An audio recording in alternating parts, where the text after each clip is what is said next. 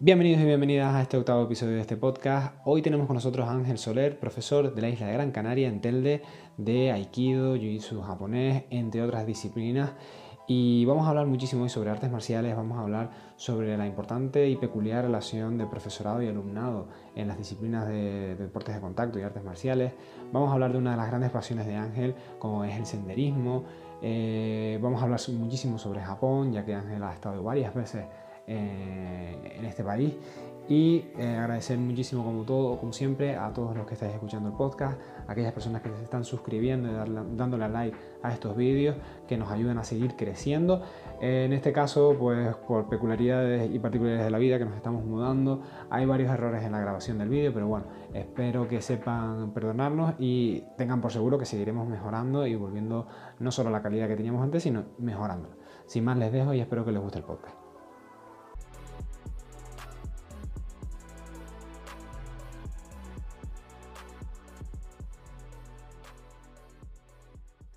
Buenas tardes Ángel, ¿cómo estamos?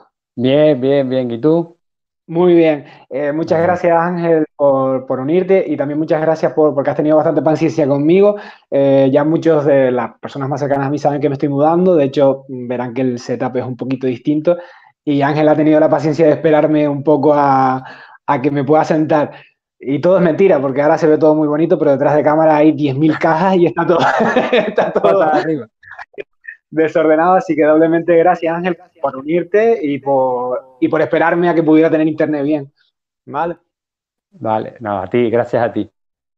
Pues les presento a Ángel. Hoy tenemos con nosotros a Ángel Soler, profesor de artes marciales eh, tradicionales japonesas en la isla de Gran Canaria. Eh, Ángel, entre muchísimas otras cosas, eh, practica y da clases de Aikido, que donde es quinto dan, de Jiu-Jitsu japonés, donde es sexto dan, y bueno, una retaila de, de disciplinas como puede ser el judo, la defensa personal, y encima también es estudiante en su propio gimnasio donde dan otras disciplinas y él se apunta a las clases, lo cual me parece, eh, vamos, como dirían los ingleses, un win-win porque es tener tu espacio, ser alumno, ser profesor. Yo, hablando claro, lo veo un chollo absoluto. o sea que me encanta eh, esa filosofía.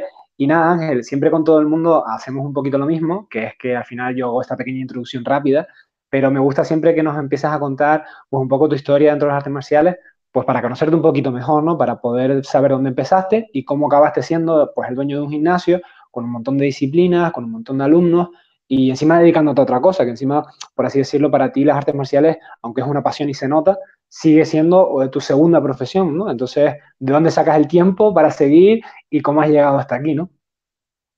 Bueno, pues es largo, la verdad que es largo. Yo cuando era pequeñito no pude nunca eh, pensar en, eh, ¿cómo te diría yo?, en apuntarme en un dojo, porque económicamente soy o vengo de una familia humilde, pero lo que no perdí es asistir a clases. Yo en mi ciudad, pues me, salí, me sabía todos los horarios de las clases de taekwondo, de judo, de sorinji kempo, que también me encantaba mucho lo que hacía por las tardes, hoy que es martes, eh, hoy toca por tu Sorigi Kempo. Pues me iba caminando, me sentaba en, el banco correspondiente y a ver las clases. pero desde el principio, desde el calentamiento hasta el final. No era el que iba solo a buscar la técnica. Me encantaba mucho también cómo se entrenaba, cómo se preparaba físicamente. Así estuve, ¿qué te diría yo? Como ocho o nueve años hasta que en verano tuve la suerte de que ya mi madre me dejó trabajar en verano. Entonces, con el primer dinero que saqué en verano, en el mismo verano, según cobré, fui a apuntarme a un, dojo. Pero tenía la duda de dónde. Pues claro, veía judo, veía sorinji kempo, taekwondo, hakido. Veía tanta disciplina que no sabía en dónde. La santa casualidad, fíjate tú, que mi hermano en esa época estaba en las COE y me había enseñado técnicas de, de jiu-jitsu pero no había visto nunca un dojo jiu Entonces, repasando todos los dojos de la, ciudad, por cierto, vivo en Telde, de la ciudad de Telde, empecé a buscar a ver dónde me quedaba, con el dinero en la mano y a ver dónde me apuntaba. Pues paso por un dojo que nunca había visto, que nunca había visto, y era de jiu Ya ves, aquello como que estaba para mí. el primer mes que abría el dojo, eh, yo con dinero, con ganas de entrenar, pues entré. Y, y nada, lo, lo, que le pregunté es si había puñetazo y patada. Porque yo sí tenía las cosas claras, había visto un montón de cosas. Y él me dijo sí, porque ese profesor yo lo veía dando clases de judo en el polideportivo. Claro. Después lo veo ya allí dando jiu digo, y como sabes que el judo lo normal es que no se vea puñetazo y patada, yo le decía, pero aquí hay puñetazo y patada. Dice, sí, sí, aquí hay puñetazo y patada. Y me quedé yo. Y, y nada, de jiu pues entrené judo. Y entonces, eh, como tenía la mentalidad tan, tan abierta, eh, siempre quería probar cosas nuevas. Fui como muy fiel a, a mi sensei desde los principios no salía del dojo, siempre entrenaba el dojo por dos cosas, por mi profesor y por la economía. Otra disciplina más era más dinero que tampoco disponía. Pero bueno, fue pasando el tiempo, eh, ya me planteé yo fabricar. Lo primero que tenía en mente, abajo el dojo, arriba la casa. Eso lo tenía yo. Qué bueno. Clarísimo. De hecho, yo compré va a parecer broma, ¿no? Pero yo compré primero el tatami antes que la cama. Pero, pero juradito. Después sí, después compré el colchón y ya me empecé a ir a mudar. Pero yo ya tenía el tatami. Ya tenía, seguía entrenando como mi maestro y tenía mi doyo. Y ahí ya, como ya la economía me mejoró y estaba mucho más... Entonces sí, entrenaba con mi maestro eh, los días que me correspondía con él, tanto de judo como de jiu-jitsu en el dojo de mi maestro, que voy a decirlo, es Fran Pérez, eh, se daba kendo, que me encantaba, se daba aikido, que me encantaba. Entonces ya yo me quedé con esa idea de la práctica de aikido. Ahí conocí a Víctor Pulido, que ya lo entrevistaste tú. Y nada, encantado porque fuimos a Tenerife a un curso de profesores. Y nada, dormir en la misma habitación con Víctor, ya te lo puedes imaginar, ¿no? que yo decía, pero este hombre no se va a acostar. Era yo dentro de la cama pues, para dormir y visto, ¿tú has probado chikung? ¿Tú has probado no sé qué? Y digo, sí, pero ah, pues mira esto, es lo otro. Pero genial, genial. A partir de ahí, amigos, como se dice, para siempre. Compartíamos libros, eh, porque Visto también es una persona inquieta, ¿no? Mm. Entonces coincidíamos en eso. Entonces, el, siguiente paso, para, ir, para no alargar mucho al principio, yo quería lo que tenía en mi mente que estuvieran en, mi dojo, ¿no? Entonces, en un principio no daba clase, simplemente tenía el dojo para mí mm. y seguía entrenando con, con, mi maestro, pero sí quería tener profesores de otras disciplinas en mi dojo. Cuando mi maestro se, se mudó de dojo y ya no podía entrenar con él, me centré en el mío. Entonces metí kendo, que como tú dices, entrenaba y daba clase. Ah, por ejemplo, a lo mejor daba clase de jiu-jitsu, me tocaba una de kendo, daba clase de, de judo y me tocaba una de aikido. Así me iba turnando. Y, la suerte es que probé todo lo que había visto, o había visto y, podía, porque también me centré en que todo fuera japonés. Sobre todo para, para no liar. Oh, mira, Ahora sí me puedo meter con algo de, de Wing Chun, me puedo meter con algo de Kung Fu, pero ya no voy para que se me quede en la mente la técnica, sino el, el contexto, lo que nos une, hmm. ¿sabes? Lo que une todas las disciplinas marciales, no con respecto a los nombres, sino a los principios. Sí. Y ahí el, el doyo caminando, eh, los alumnos apoyándote, porque eso sí es verdad yo no he llegado a donde estoy sin mis alumnos. Ya eso, cuando hablemos, esto es una pirámide. Y tú lo sabes bien que también das clases, tu alumno te empuja mucho y aparte de empujarte, te apoya. Te apoya, pero no solo el aspecto económico, que es, fundamental para ir a cursos, viajar, etcétera. Es el hecho de que ellos siempre te vienen al dojo con, con inquietudes. Y, y esa inquietud te ayuda a crecer. De hecho, yo ahora mismo las visitas no las programo yo, las programan ellos. Oye, queda abierto por tu, uno de brasileño en tal sitio. Pues allá vamos a, hacer en la visita, a darnos a conocer, para decir dónde estamos, para ser amigos, voceo, yo lo que se vaya terciando. Y así llegué a montar el dojo y al camino que tengo ya Pues qué guay, ¿no?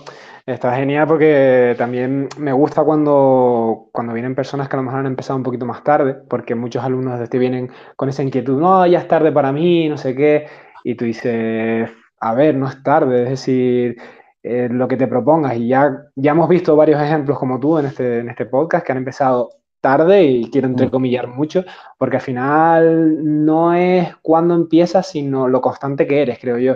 Es decir, tú puedes empezar a los 20, a los 30, pero si estás 15 o 20 años sin parar de entrenar, es decir, al final vas a llegar lejos y vas a poder llegar a, muchos sitios donde quieras. Quizá campeón absoluto con 20 años, no porque ya no los tienes, pero puedes a lo mejor si incluso siendo competitivo o siendo competidor, puedes optar por la visión de los máster, de las categorías de un poquito más de edad, y si no quieres estar por la parte competitiva, pues dar clases, eh, moverte, es decir, motivaciones hay infinitas y momentos para empezar yo creo que siempre todos son buenos, ¿no? Es decir, eh, todos tenemos problemas económicos, familiares que no, nos permiten entrenar cuando queramos, pero al final es superarlo, es decir, oye, buscar un trabajo de, verano para poder pagarse unas clases no lo hace todo el mundo y yo creo que eso también indica un poquito el camino que, que ha seguido. Entonces, me gusta el ejemplo, porque muchas personas se pueden sentir identificadas.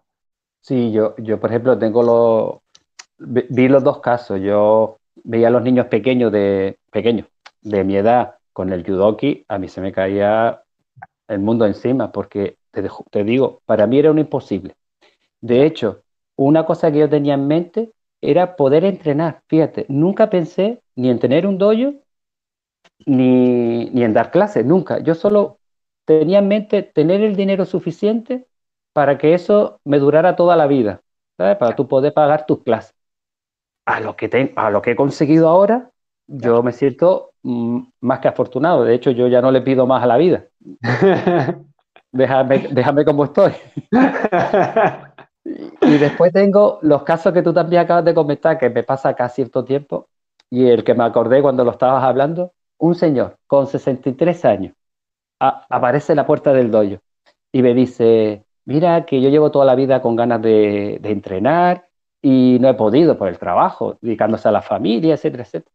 Tú, fíjate tú lo que me dice, ¿tú me dejarías, tú me dejarías entrenar? Digo, mira, si tú te cuidas y entrenas a razón de la edad que tienes, yo no tengo ningún problema.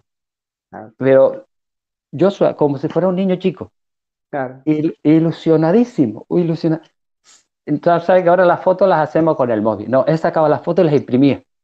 Porque era de esa escuela, le gustaba. Claro, claro.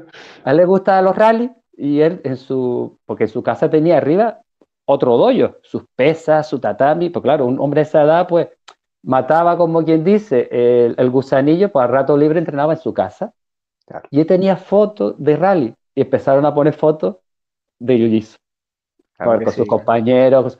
Y eso que tú le des la alegría, aparte de que te alegra a ti, ¿no? Pero que tú veas una persona, como dicen muchos, me has cambiado la vida. Tú dices, pero tú, también te has dado cuenta. Si no hacemos, relativamente no hacemos nada, porque como es algo que nos gusta, para nosotros es encantado, ¿no? Pero que te diga, me ha cambiado la vida, tú dices. y que son un ejemplo, o sea, ese tipo de personas dentro de un tatami aporta tantísimo porque es uno de los valores que a mí más me gustan de las artes marciales y es ese trato intergeneracional, ¿no? Es decir, poder haber personas de un pibe de 20 años con una persona de 60 años, eh, de igual a igual dentro de un tatami, yo creo que aportan muchísimo a los dos. Es decir, a la persona que ya está acabando su periodo profesional, por ejemplo, le recuerda ¿no? esa época eh, tan bonita de empezar, de la ilusión, de buscar tu camino, y al veinteañero le aporta una experiencia fuera del tatami que es difícil acceder porque como veinteañero muchas veces no tienes personas de, confianza más allá de tus padres que tengan una edad y hay unas edades en las que con tus padres no tienes tanta cercanía, aunque después te arrepientes con otra edad, pero a mí es un valor, ese tipo de personas para mí son joyas en los, en los tatamis y hay que cuidarlos, vamos, porque son un tesoro.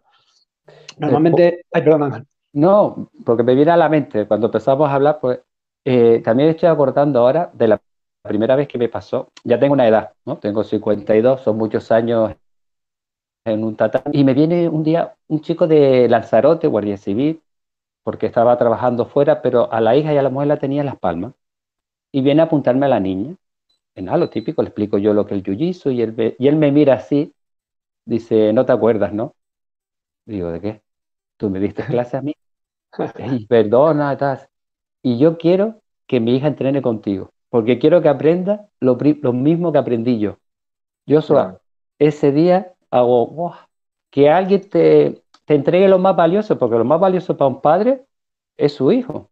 Pero encima, con la idea de que quiere recibir o que reciba lo mismo que él recibió. Es que dices tú, ¿qué, puedo decirle? Sí, sí, no, eso... Digo, no le puedo decir nada, lo que tú has dicho, son, son generaciones que tú dices, pero oye, algo estamos haciendo bien. Sí. Por eso cuando muchas veces, y todos los profesores que practicamos artes marciales, no, que son puñetazos, patadas, que... No, no. Yo, yo entré con esa idea, no voy a decir que no. Y me imagino que tú también eh, veíamos más solo el aspecto competitivo, que es perfectamente la defensa personal, perfectamente la salud, pero empiezas a agrandar el abanico mm. que, te, queda pequeño al final, de, tantas opciones que tiene la, las artes marciales para, para nosotros. Sí, de hecho un poco la idea de, estas charlas, de este formato es dar esa otra cara de que no somos todos machacas, que lo único que sabemos hacer es golpearnos en la cabeza y en la nariz, y que detrás hay algo, es decir, hay personas que tienen unas inquietudes que pueden ser dentro o fuera del tatami, y que somos personas con, nuestros estudios más o menos, con nuestra cultura más o menos, pero que en, ningún momento lo que buscamos con las artes marciales es la violencia per se, porque realmente sí, es decir, la lucha creo que es lo que nos llama a todos al principio, yo cuerpo a cuerpo en cualquiera de sus formas, pero al final te quedas por otras cosas, ¿no? Es decir, hay otros valores, hay otras... engancha por, por otros motivos, creo yo, y yo creo que es descubrir esos motivos un poco también la, idea de este podcast, la idea de estas charlas, de ver qué es lo que motiva a cada uno de nosotros, ¿no? Porque cada uno tiene su visión, cada uno tiene su forma de entender las artes marciales y descubriendo las de los demás, a lo mejor descubro cosas nuevas para mí y decir, hostia, qué guay que esta persona X ve las cosas así y a lo mejor digo yo, pues yo no me lo había planteado y a lo mejor puedo empezar a planteármelo así también. Mira, normalmente, dime. No, verdad que te Yo me acuerdo cuando vi tu podcast al, principio, me encantó. Porque no, porque la idea de compartir, ¿sabes? De unirnos, entre comillas, aunque muchos nos conocemos, pero por ejemplo, eh, las entrevistas que he visto de gente de la península y tal, pues, pues no, la, no la conocía. Pues entonces vas conociendo a otros compañeros de la península que no conoces. Eh, ves conversaciones de profesores que tenemos ahora. Porque cuando yo empecé, Joshua, y creo que a lo mejor si no lo viviste, lo habrás oído, había una exhibición de judo y solo se podía ver judo. Había una exhibición de equido y solo se podía ver equido. Y yo pensaba, digo, pero no se puede compartir. No se, no se puede, lo que ahora está más de moda multidisciplinar. Yo me metí hace como tres años en una federación de Jiu-Jitsu también que no es la de judo, otra parte de jiu-jitsu centrada más en el jiu-jitsu, pero tenemos todas las disciplinas también, y allí se usa mucho el multidisciplinar. Un profesor dando judo, otro brasileño, otro full conta, otro defensa personal, otro kyuso, chapo. Ya, compartimos los conocimientos, abrimos las puertas para todos, y es lo que vi yo, pero tú en las redes sociales. Porque tú no estás entrevistando solamente a gente de judo o solamente a gente de taekwondo, ¿no? Tú abres la puerta, quien quiera, perfectamente, te pondrá en contacto. Oye, ¿te apetece? Sí. Pues chapó. Y yo creo que no te habrá dicho, poca gente te habrá dicho que no. No, por ahora la verdad que la gente ha sido muy amable conmigo, incluso gente que no, que no, que no conocía de nada, que no tenían por qué, porque a lo mejor sí hay algún contacto, o ya me conocen por mi profesor o lo que sea, entonces pues eso siempre es más fácil, evidentemente. Pero cuando no hay ningún contacto es morro y educación, como digo yo, ¿no? A mí algunas veces me ¿cómo conseguiste esta charla? Digo, morro, preguntando, y mucha educación, porque oye, es verdad que eres una persona desconocida que le vas a robar a otra persona dos horas de su vida o una hora, lo que dure, ¿no? Dependiendo de la persona. Y con educación y un poquito de echarle morrillo, echarse para adelante, sí, mi idea era eso, seguir aprendiendo. Eh, como yo me acuerdo de pequeño, yo a lo mejor estaba con los más mayores de gimnasio y yo ponía la oreja.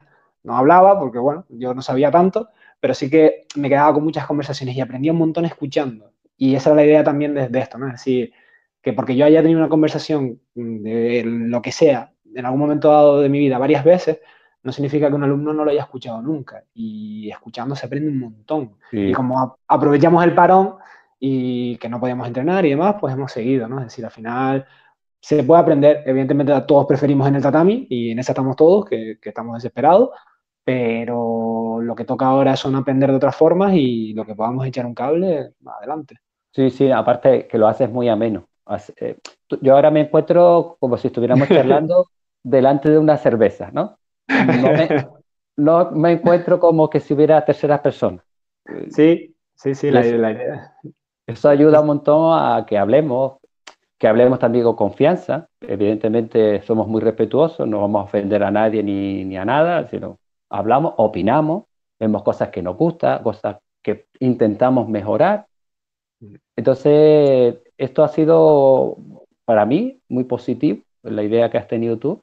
Aparte que te pasó como a mí, en las redes sociales yo en la, cuarentena me di cuenta de muchas cosas, o el famoso Zoom para reunirme con mis alumnos, el que me estuvieran mandando constantemente vídeos de técnica, pues claro, cuando dije, bueno, vamos a aprovechar y al que le tocaba examen, que me mande el examen por, por vídeo y lo veo y si está bien lo apruebo. ¿para qué fue aquello? Yo no descansaba.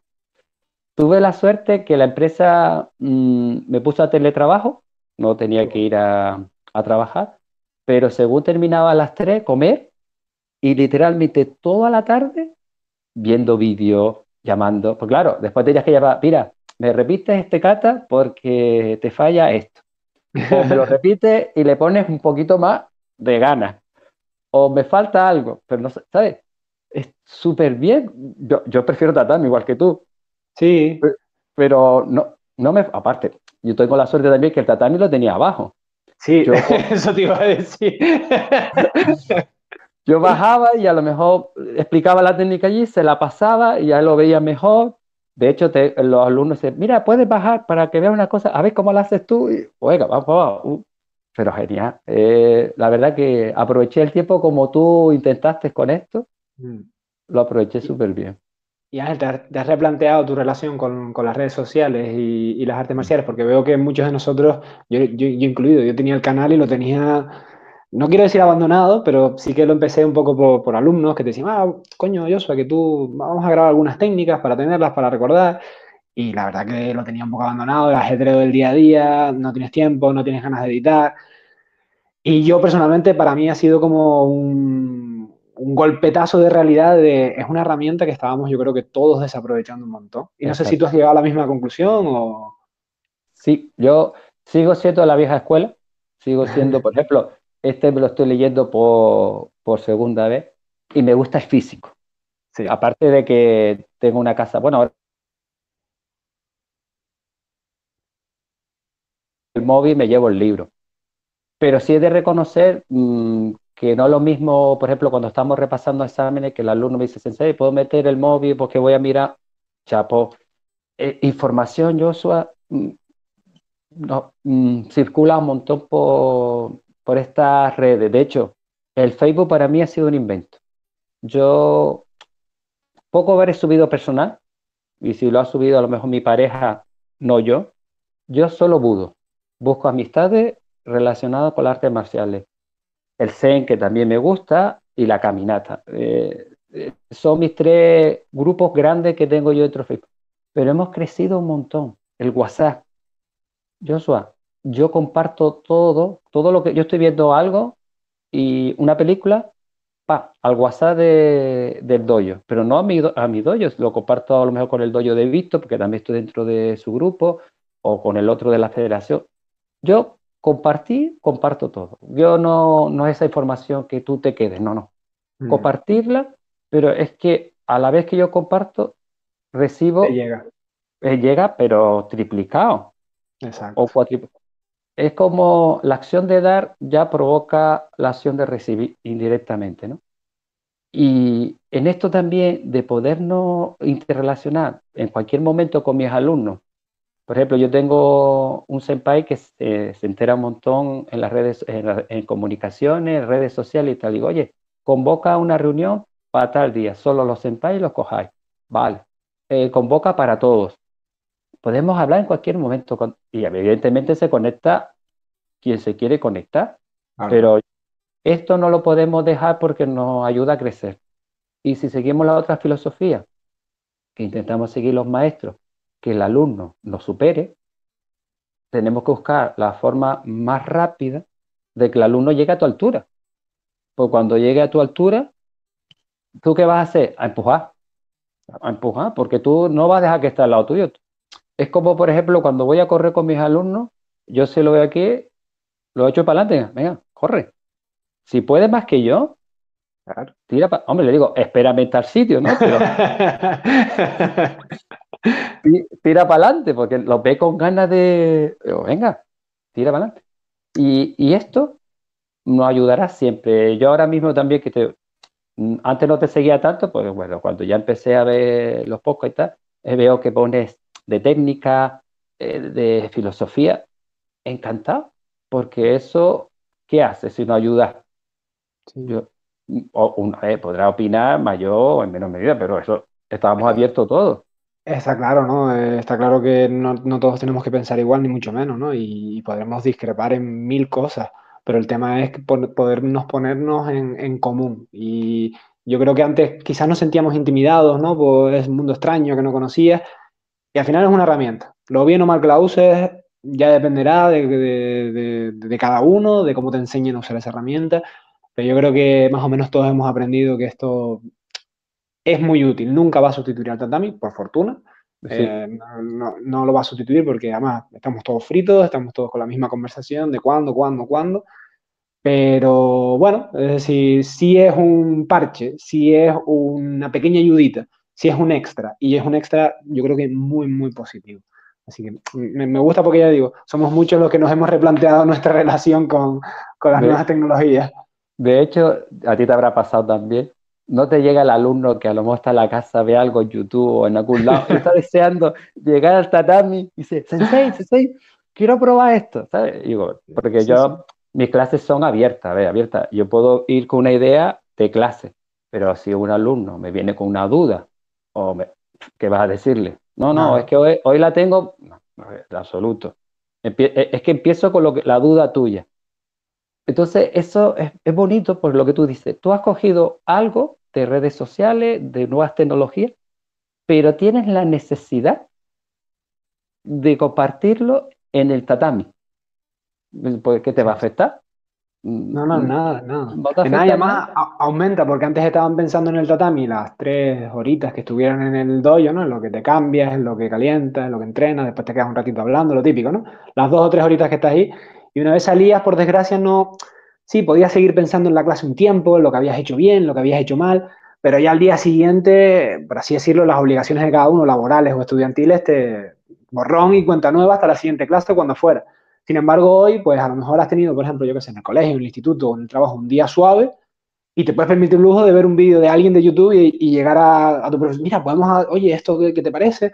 Y es aumentar horas. Es decir, al, final estás pensando más tiempo en artes marciales, sea la de uno la que sea, y, yo creo que es una pasada, porque al final cuanto más tiempo inviertas en algo, mejor vas a hacer. Es que no, hay otra, no hay ningún misterio. Eh, no, eh, esto, es una gran verdad, porque cuando íbamos antiguamente al dojo, recibía la información de tu sensei, y eso, como tú dices, le dabas vuelta. Ah, me enseñó hoy, por ejemplo, técnicas de codo. Dice, hoy aprendí los codos. O sea, y ya deseando que volviera a la siguiente clase para que te diera más información, pero entre clase y clase, como tú dices, un vacío, sí. un vacío de información. Ahora no. Si tú realmente, como nos pasa, creo que a los que llevamos muchísimos años aquí, a ver, seguimos dando clases porque queremos seguir aprendiendo, sencillamente. No es por dar, mm, a ver, damos, damos la información, pero también recibimos mucha y buscamos mucha información. Entonces yo no paro, yo doy una información y automáticamente según termino la, clase ya estoy buscando más, mejorando, que tú lo has dicho en, muchas ocasiones, intentando mejorar la, técnica, eh, superarte a ti mismo, pero tus alumnos están haciendo lo mismo. Y lo están haciendo sin ti. Ellos por su parte buscan. Evidentemente cuando nos encontramos, volvemos a, unirnos. De hecho, mm, yo tengo muchos alumnos que siguen caminando por otro gimnasio, por otro dojo, y ya no están conmigo. Sigue con las inquietudes, o tú que me dice mañana, oye, es que me gusta mucho el Muay Thai. Chapó. Sí, sí. Tú has encontrado tu camino como yo encontré el mío. Hemos, hemos, hemos caminado juntos hasta aquí. Ahora tú, encantado. Yo es que mm, todo lo contrario, me siento muy orgulloso de que hayas encontrado algo que te llena. Sí, sí, y que al final esa persona en el gimnasio de Muay Thai, si alguien quiere aprender agarres, te va a recomendar a ti. Es esa, ah, esa idea de sumar y no restar, que al final no es que se te vaya un alumno, sino que si acaba bien y ese alumno realmente se va simplemente porque ha cumplido un siglo, es que va a ver, va a hablar bien de ti, ¿no? Incluso es, eh, la referencia a ese padre que te trajo su hija, pues si no siguió entrenando contigo, pero te tenía en el recuerdo y quería traer, pues lo mismo una persona que a lo mejor vaya a entrenar a otro sitio. Oye, mira, yo es que entrenaba mucho con, Ángel, como cualquier, y de repente dices, es que me gusta este agarre. Y te recomiendan. Y, y eso pasa, más de lo que nos creemos. Entonces, para adelante. Yo tengo, yo tengo una, una anécdota de, de jiu brasileño. Mira, cuando eh, se oye o no. Sí, a veces eh, se está saliendo por el micro, pero bueno, no hay ningún problema. No, pero bueno, tenía que haber quitado los datos de teléfono, pero... Eh, pues fíjate, imagínate la situación, un alumno que dice, Sensei, estoy yendo a un, a un dojo de brasileño, los días que no tenía jiu iba a brasileño. Digo, ah, genial. Y un día le digo, oye, pues te, voy a acompañar. Dice, ah, va, genial, vale. Pues nada, voy al dojo de, de brasileño. Cuando entro al dojo brasileño, el profesor había sido alumno mío. digo, muchachos, no, no, mira, al final me, lo que te dije, se fue porque le gustó el brasileño, pero yo le había perdido, le había perdido la pista, ¿no? sigue, sigue uno entrenando, papá. Pues por medio de este alumno que se va a sus clases de, de jiu brasileño, aparte de tal, digo, porque a mí me gusta, si puedo, ver dónde van mis alumnos si siguen estando conmigo a lo mejor lo hago un lado, pero no está. Pero eso, digo, ah, te acompaño. Yo cuando lo veo y, digo, genial. Tú ahora estás entre, eh, entre tú y yo, entre un alumno y un maestro, estás entrenando otro alumno.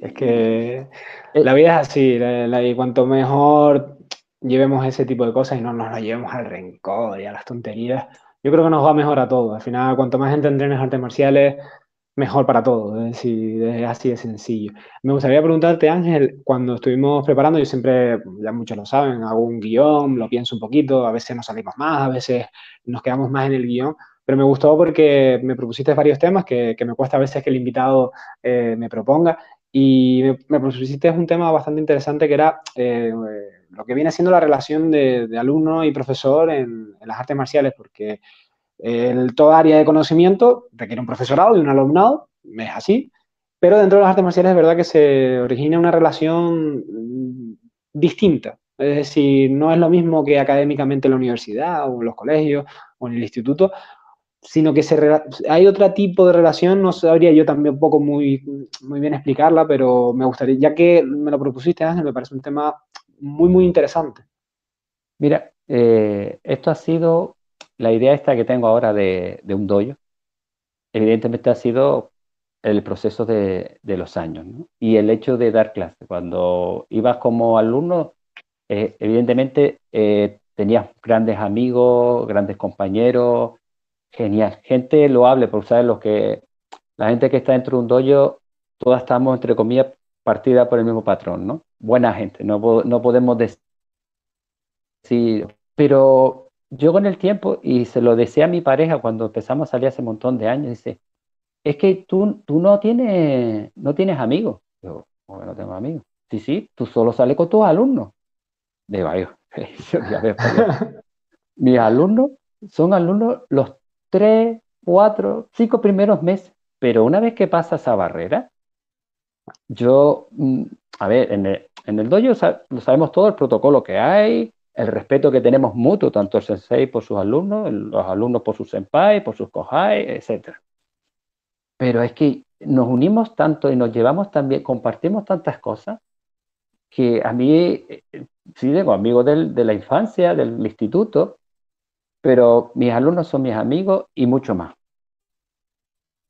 De hecho, en la boda yo me quedé sorprendido con, con el detalle fueron varios profesores, porque fue Víctor, pues Santos, fueron varios los que podía, porque la verdad que la situación es la que es. Es la que es.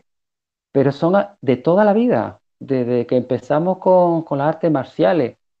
Entonces, mm, yo mm, cuando veo profesores que el trato con el alumno se limita a las horas que están en el tatami, no que esté mal, no digo que no, no, digo que esté mal, evidentemente. También sé que los que se dedican a dar clases en los colegios y tal, eso es otra, es otra historia. Cuando tú tienes tu propio dojo, que no es mi dojo, yo siempre se lo he dicho a ellos, es de ustedes. Porque yo cuando lo abrí, genial, tenía un dojo propio en casa para eh, repasar los días que no iba a entrenar, pero ahora es otra cosa. Mm, no todo el mundo tiene llave del dojo, pero profesores, senpai, tienen llave del dojo, van cuando quieren, entrenan, hace, deshace, porque es la casa de ellos. No, ya no es mi casa, porque aparte de que eh, compartimos tatami, ellos son lo que hace que ese dojo se mantenga. Otra cosa que tengo yo mucha ilusión, Joshua, es que ese dojo no se cierre.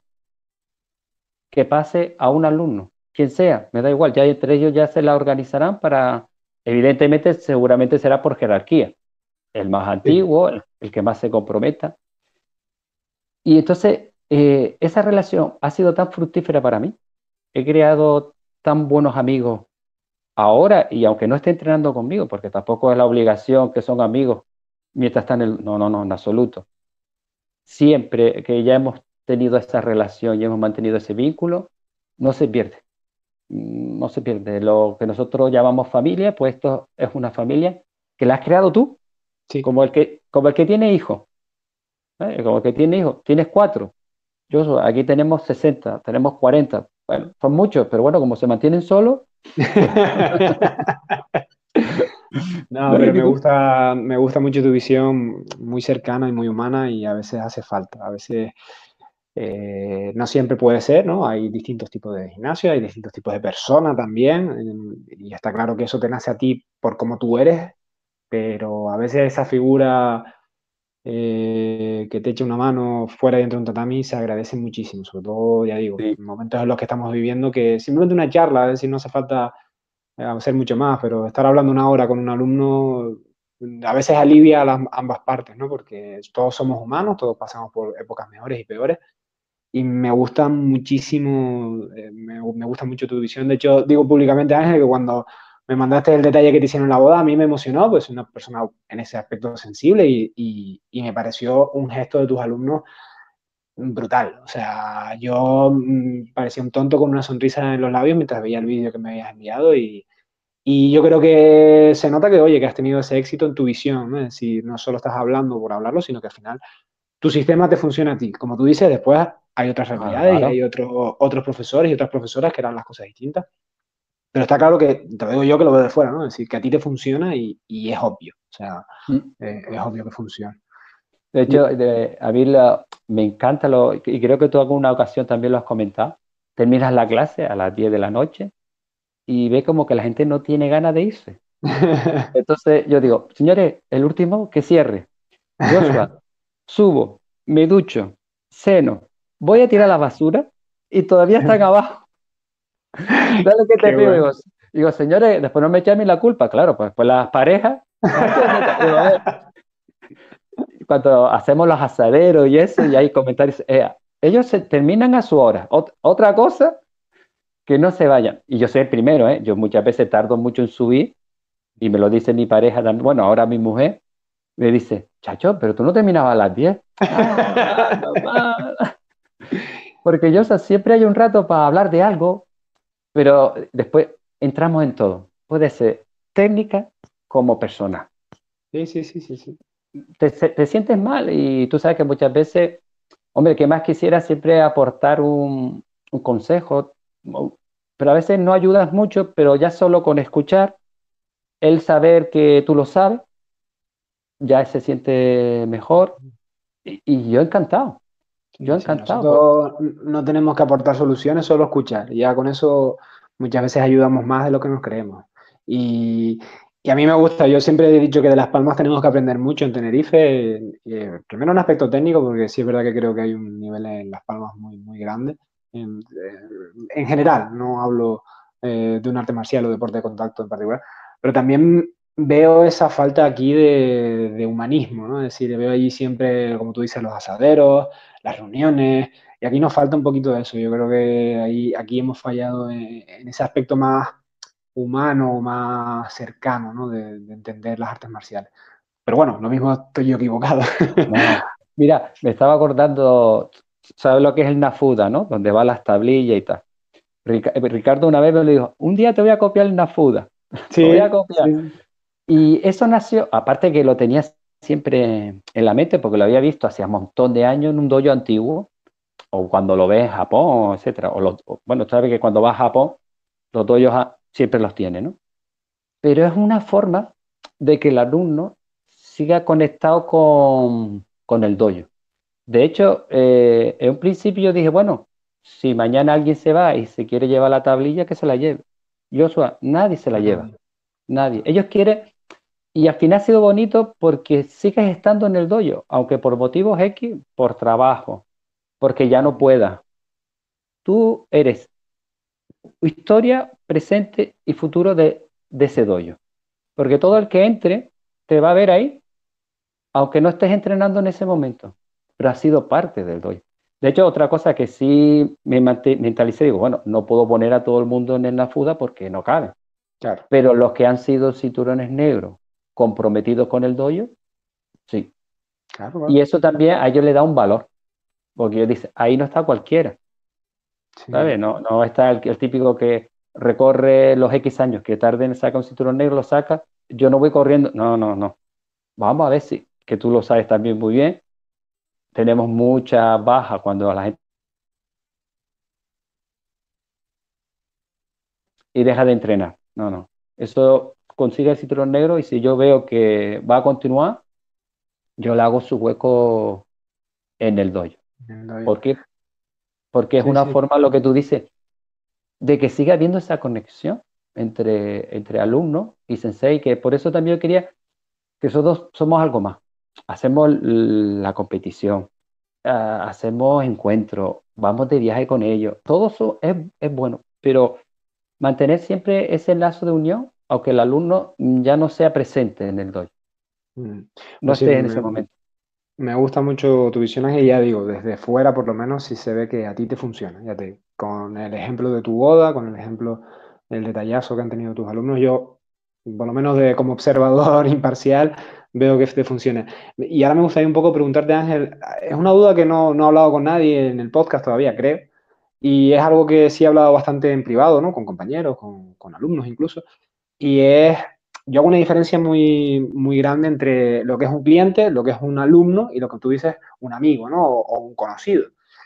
Para mí, alumno dentro del tatami, eh, transmites conocimiento. Cliente dentro del gimnasio, pero no dentro del tatami, es decir, Mm, para que yo te transmita ese conocimiento, tiene que haber una mensualidad más barata o más cara, ya dependerá de cada sitio y cada eh, circunstancia, ¿no? Y después en la calle, de tú a tú, y lo mismo tú me tienes que enseñar cosas porque tienes una profesión que yo desconozco y me puedes aportar mucho valor. Y yo veo que hay sitios en los que esto a veces se confunde y se traspasan barreras que eh, pueden llegar a generar mucho conflicto, porque no hay nada peor que, que, te den un curso y que te estén vendiendo un producto dentro de un tatami. Y eso yo creo que a veces pasa, no creo, a veces a mal, pero muchas veces se confunden lo, las barreras ¿no? entre cliente, alumno y es un batiburrillo. Y me gustaría ver cómo, cómo lo divides tú para que no te genere conflictos en el tatami de, de, tú con tus alumnos, de tus alumnos entre sí y viceversa, ¿no? Porque, porque ya digo, es un tema peliagudo, pero que es un tema que, oye, que, que está ahí, ¿no? Decir, que, que, puede generar conflictos graves, ¿no? Pues mira, tengo mm, varias cosas que han, han, hecho lo que soy, ¿no? Voy a poner los ejemplos que me ha ido viniendo a la cabeza según tú me hacías la pregunta. Profesor de Yaido, buenísimo. Francisco Comerón, buenísimo. Con maestro en Japón, tanto de karate como de Yaido. Lo primero que me dijo, no vivas de esto Vale. Segundo, tu tatami que lo puedas controlar desde cualquier esquina del tatami. Eso quiere decir, no hagas un dojo muy grande, ¿sabes? Que no puedas controlar a, tus alumnos. Él lo, ponía sobre todo con el ejemplo donde llegue la, katana. Haz un círculo donde no, no crees un dojo muy grande. Esa era mi versión idílica, ¿vale? Ese consejo. Mucho, mucho tiempo después, un curso de brasileños. Sin ofender a los brasileños, nunca, ¿eh? Curso brasileño, primera norma, no se iba a dar hasta X técnica. No podías preguntar otra cosa. El profesor iba a dar esto, esto, esto y esto. No preguntes nada más. Segundo, según termina el curso, abre una bolsa, echa camiseta. ¿Quién me quiere comprar una camiseta? Lo, mm, lo puedo compartir, digo, bueno, lo necesitarás, hace su, su, su tiendita y tal pero no, no me gustó tanto. Mm. Entonces, el primer principio, no vivo de esto. Segundo, fabriqué el doyo, el, el gasto es mínimo, porque no dependemos, porque yo, yo tenía profesores de Sorinji Kempo que uno de ellos lo primero que me dijo, dice Ángel, pero por favor, no me eche, porque a lo mejor iba a un polideportivo, a una asociación de vecinos, y por motivos políticos lo que sea, oye, no puedes seguir con tus clases. Y a lo mejor tiene a... Bueno, yo llegué, yo llegué en Telde, no voy a nombrar a nadie, a un gran maestro de, de judo, buenísimo, hasta fue europeo, no me sé exactamente, no voy a decir por... Y tenía un montón de alumnos y no tenía en dónde. No tenía en dónde dar clases. Pero yo tampoco abarcaba, mis doyos muy pequeños, no abarcaba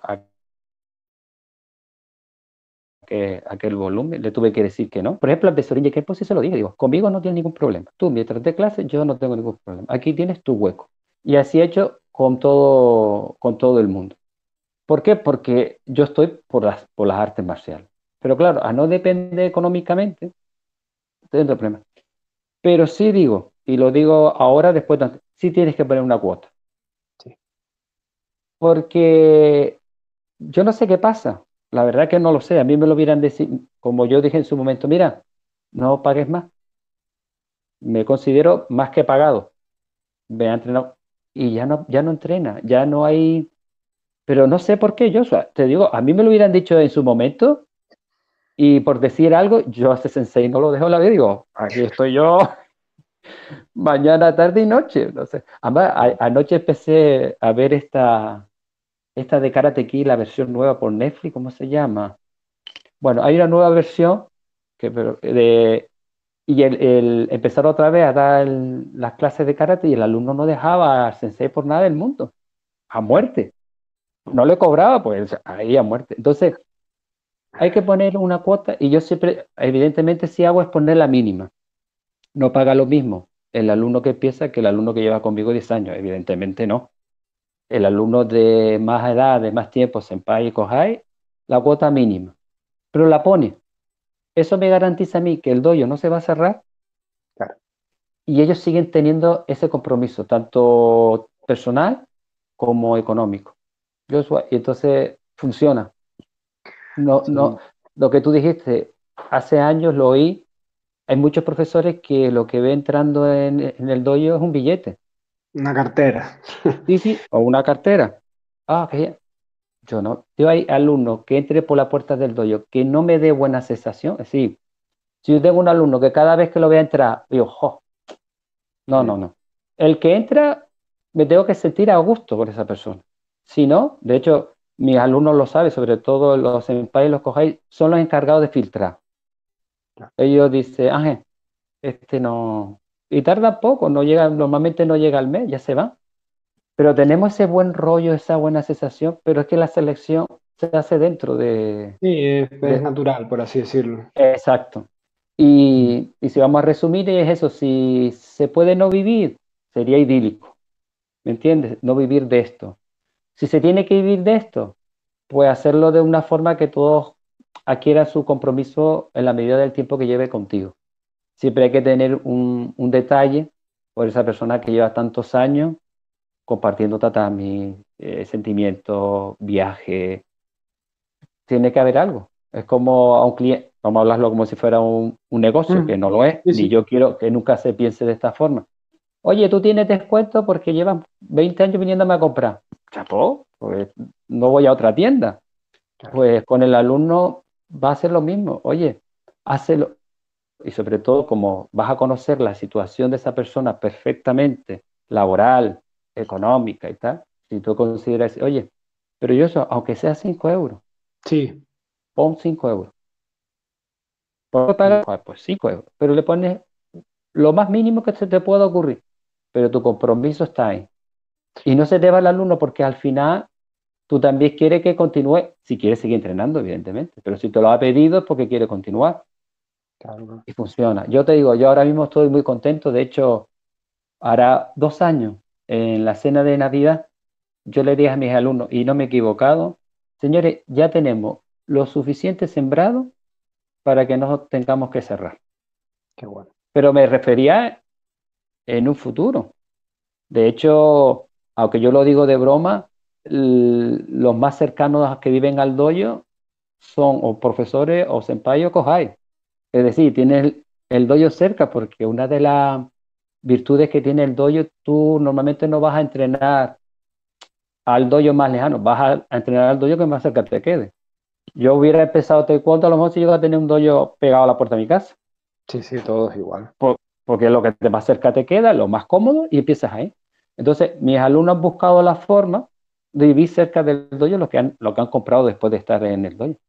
Pues ya eso da una sensación de que eso va a tener continuidad por vida. Claro.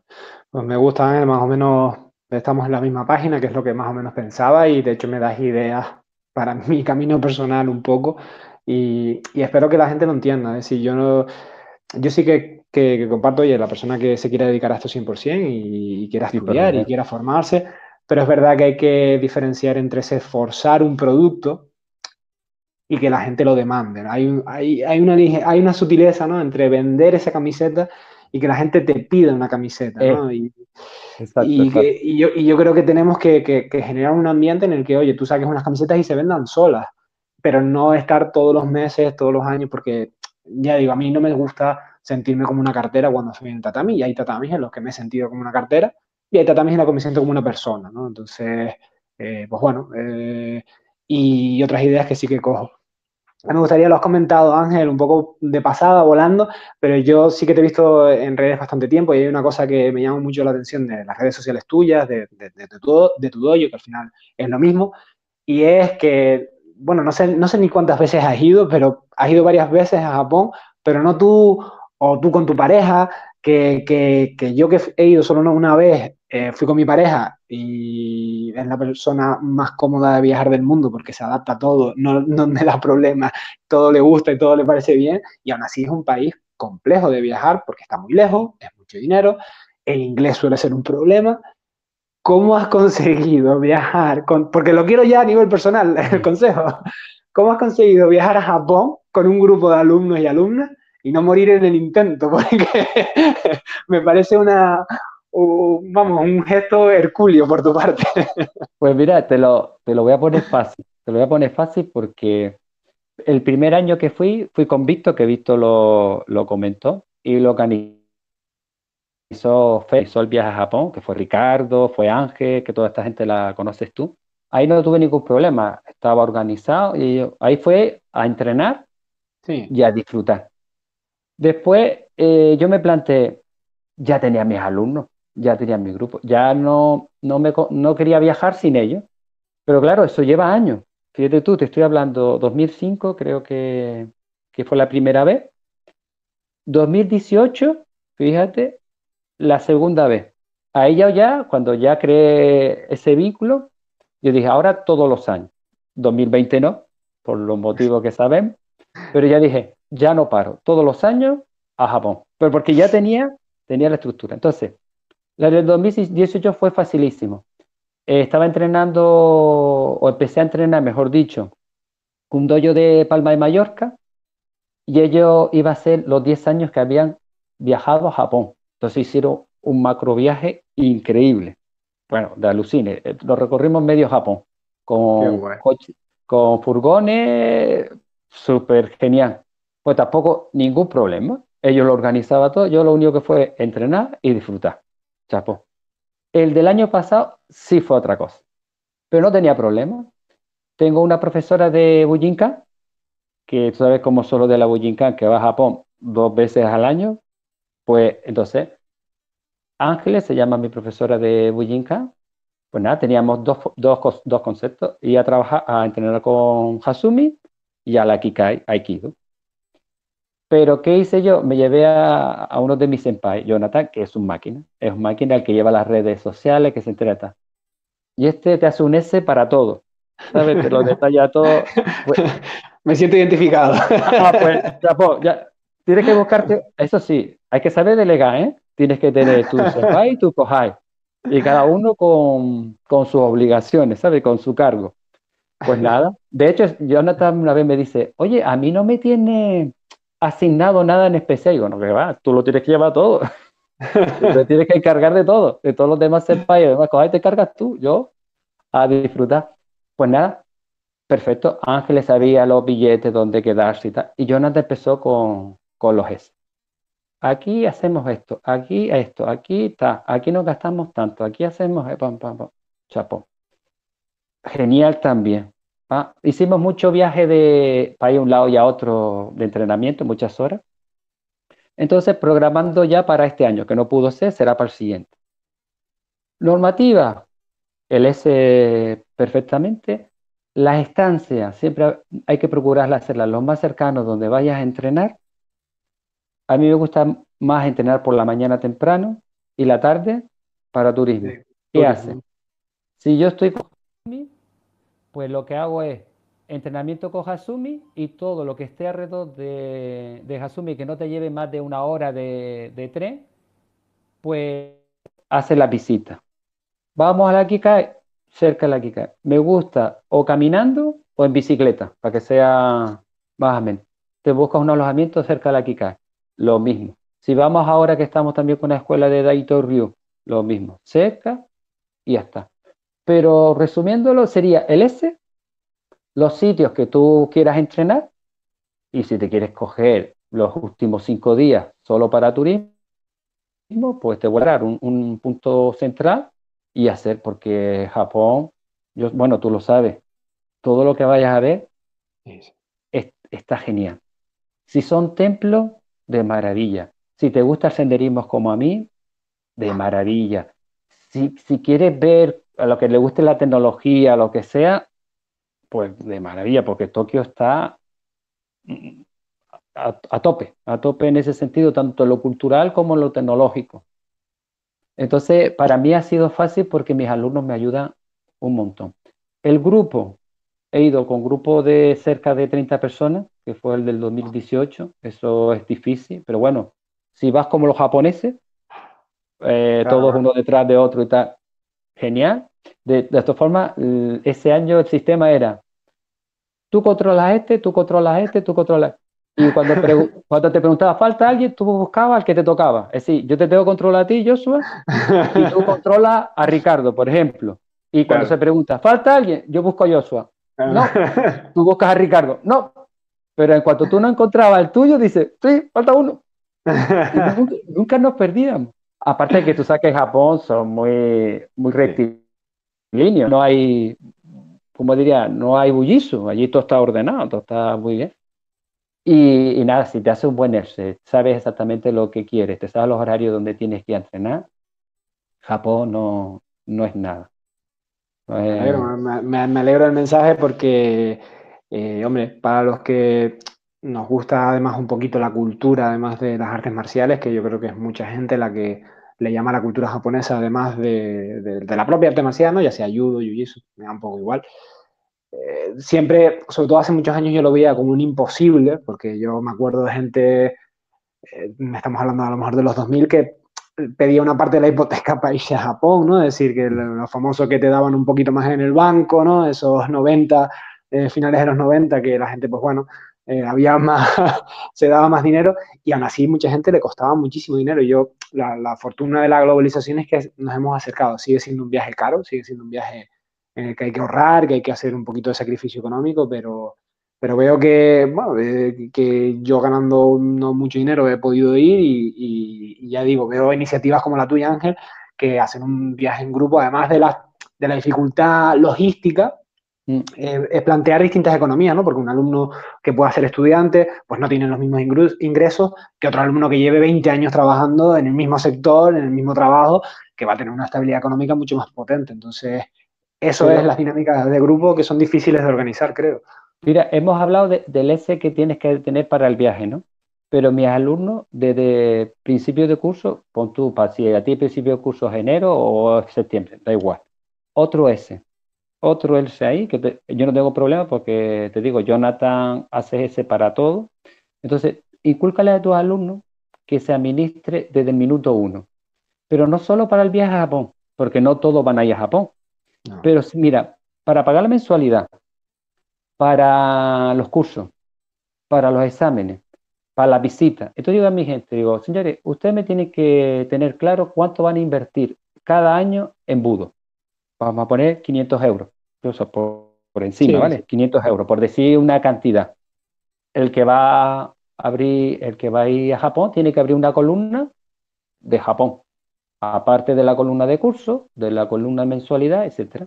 Entonces tú vas distribuyendo tus cantidades y ese dinero se queda en la columna. Es decir, si tú quieres, tienes que guardar 100 euros todos los meses para Japón, tú lo guardas. Y, si, y, aparte, yo eh, ah, cuando, empieza el año, sabes que hay cursos por un tubo.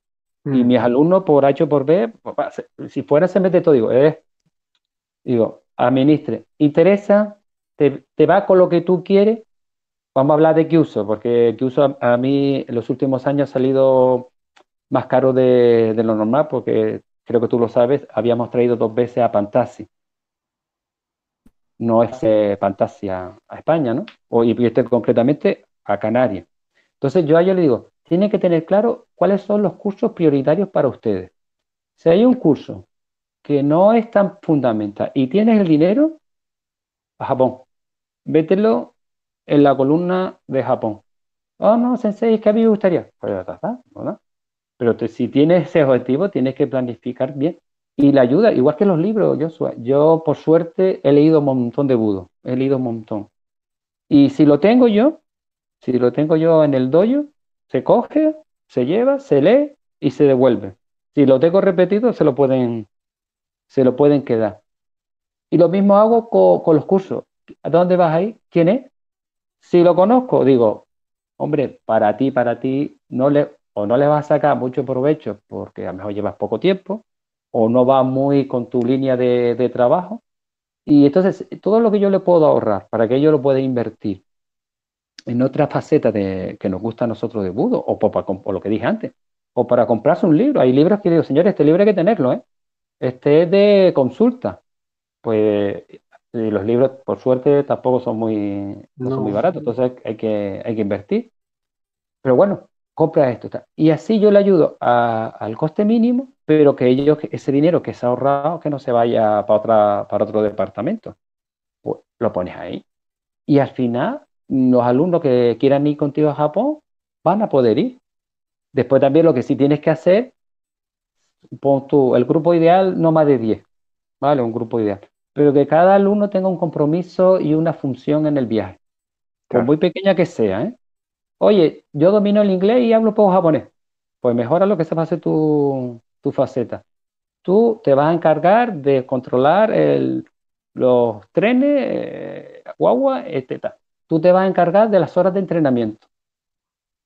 Y cada uno, aparte que la gente se sienta a gusto, cuando tú le marcas tarea, igual que se la marca de budo, tú le marcas tarea, ellos, ellos encantados.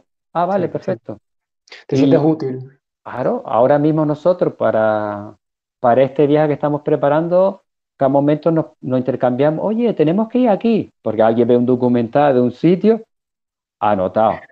Y así todos los años tenemos, para que sea menos también, sitios nuevos. Hay veces que tienes que repetir porque hay uno que no ha ido nunca, pues bueno, tampoco, tampoco pasa nada. Nosotros no. encantado. Aparte, te sientes más a gusto porque ya sabes incluso dónde están los baños, dónde se puede para aquí Pues se va. Pero siempre un, algo extra para el que, para que va todos los años. o, para ver algo nuevo, algo diferente, igual que entrenar. Eh, a mí lo que me ha encantado, y me imagino que a ti también, porque sé que eres inquieto como yo, a mí el primer año ve tiro con arco, aquello fue, yo, oh, yo me senté allí y digo, a disfrutar, ver eh, a la gente de sumo. ¿Qué te voy a decir? Cada vez que hay algo que no sueles ver y que no puedes disfrutar de, del directo, yo, genial. Yo me acuerdo la primera vez que había mucha gente que está por ahí, no voy a nombrar a quién, de copas por la noche, que está muy bien, ¿eh? hay que aprovechar la noche. Yo me quedaba viendo combate de sumo que te lo ponían a las 4 de la mañana. Yo encantado. Yo me levantaba temprano, aparte que saque Japón amanece pronto, yo me levantaba a las 4 y a las 6 ya tenía que estar entrenando. Pero yo las dos horas esas de combate de sumo, yo disfrutaba como un chiquillo chico. Digo, ¿qué más puedo pedir? Después, a entrenar. Me gusta un montón, además son, son ideas fáciles de, desarrollar y me gusta también la idea de, por ejemplo, yo el tema del Excel me, reía porque mi novia me hace muchas bromas con eso y yo lo aprendí de mi padre, ¿no? Mi padre es una persona muy organizada y, y veía que sus cuentas las tenía siempre, las cuentas del hogar, las cuentas personales las tenía muy estructurada, ¿no? Es decir, por poco mucho que fuera lo que entraba en casa, se sabía dónde se gastaba qué y cómo. Y yo eso lo aprendí en casa desde jovencito, entonces cuando me fui a vivir solo, pues ya era un trabajo que tenía, yo sabía cuánto me gastaba, la, no, no llegaba a final de mes y era una sorpresa, es decir, sabía si había sido un mes duro o si había sido un mes holgado, antes de que llegara el 30 yo ya sabía cómo iba a llegar, que mucha gente tiene problemas con eso. Y me parece que para pibes jóvenes que todavía viven con sus padres, que están estudiando, es una forma de que vayan viendo su economía eh, familiar para un futuro, ¿no? Es decir, de que ahora es entretenimiento, porque ir a Japón para muchos es algo muy importante en nuestras vidas, pero no deja de ser un lujo. Mm. Pero te, pero te puede preparar siendo ese veinteañero que a lo mejor vives todavía en casa de tus padres, porque se puede y, estás estudiando, pues a lo mejor te ayuda a prepararte a ir a Japón, que vas a cumplir un sueño jovencito, que vaya gozada, y encima te vas a llevar una lección para que cuando ya seas adulto y tengas tus responsabilidades, no vayas perdido y no sepas dónde te estás gastando el dinero, porque eso le pasa a muchísima gente que se pierde, ¿no? Con las cuentas, que no sabe por qué gasta tanto, por qué gasta tan poco, ¿no? Así que me parece un consejo que está muy guay porque eso te ayuda a cumplir un sueño, como es el ir a Japón para, para muchos de nosotros, y encima te prepara un poco para la vida, sobre todo para, para los chicos y las chicas más jóvenes.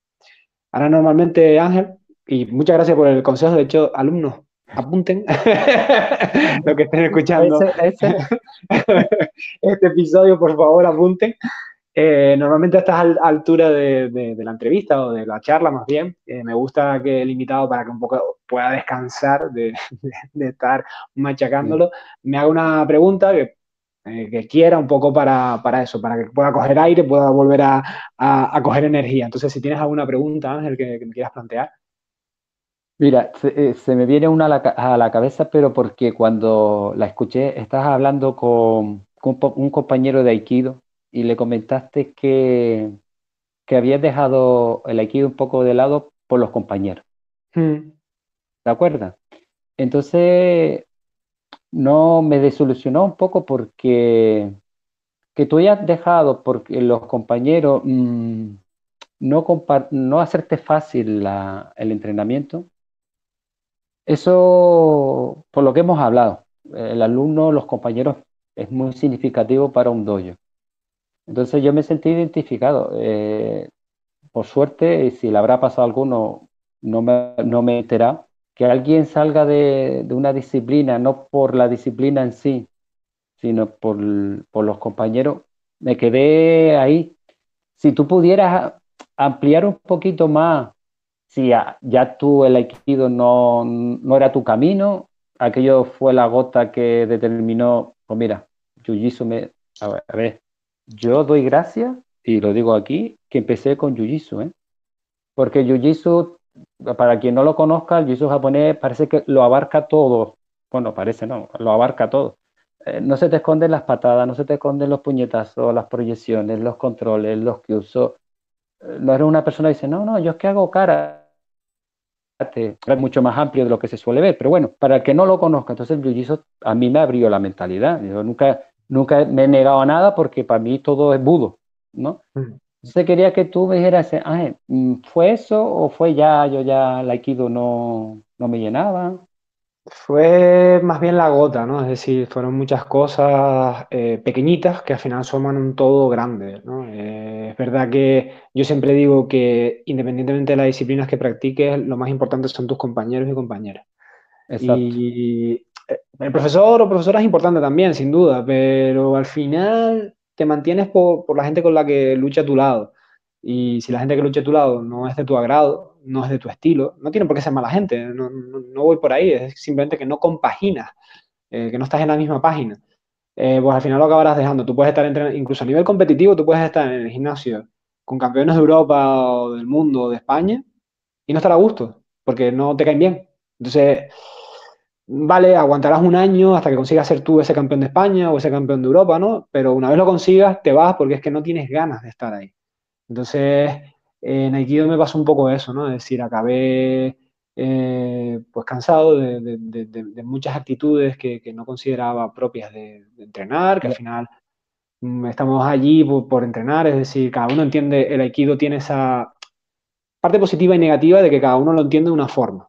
Y, y, creo que es un valor positivo del Aikido en muchos aspectos, pero también negativo en tanto en cuanto genera mucho conflicto, ¿no? Es decir, la persona que busca una cosa en el aikido y la persona que busca otra totalmente distinta, los dos tienen razón. Y hasta que no entiendan que los dos tienen razón y que un aikido no es mejor que el otro, no va a haber paz en el aikido, creo yo, ¿no? Y, había mucho conflicto, había mucha tontería, hablando claro. No veía yo camino para crecer, no... Empecé a, empecé a dar clases a niños de, de Jiu-Jitsu y veí que ahí me podía expresar como yo quería expresarme, me podía podía tener mi propio camino, podía ser yo, eh, no ser alumno de o no ser, mm, sino ser Joshua, es decir, hacer las cosas como a mí me gustaban. Entonces, y yo veía que en el Aikido al final tenía que pasar por determinados aros que a mí no me gustaban. Entonces, eh, fue eso, un cúmulo de cosas, no, no, fue solo, pero sí que me quedé con esa espinita porque un par de veces intenté retomarlo, ¿no? No dejarlo del todo. al final le tienes cariño a las cosas, ¿no? Es decir, cuando tú llevas platicando 10, 12 años, algo, no te vas y echando espuma por la boca, al final quieres, yo, las personas que me han ayudado más dentro y fuera de un tatami son de Aikido, y lo digo, es son José, son Juan Jesús, es Ricardo, son personas que me han ayudado mucho dentro y fuera de un tatami, y son personas de mi absoluta confianza de que si me tiene que dejar, es decir, que, vamos, que doy el, el brazo a torcer por ellos y me lo ha dado el Aikido, no me lo ha dado otras artes marciales. Pero eh, al final, por desgracia, el ser humano creo que en la balanza te pesa siempre más lo negativo que lo positivo.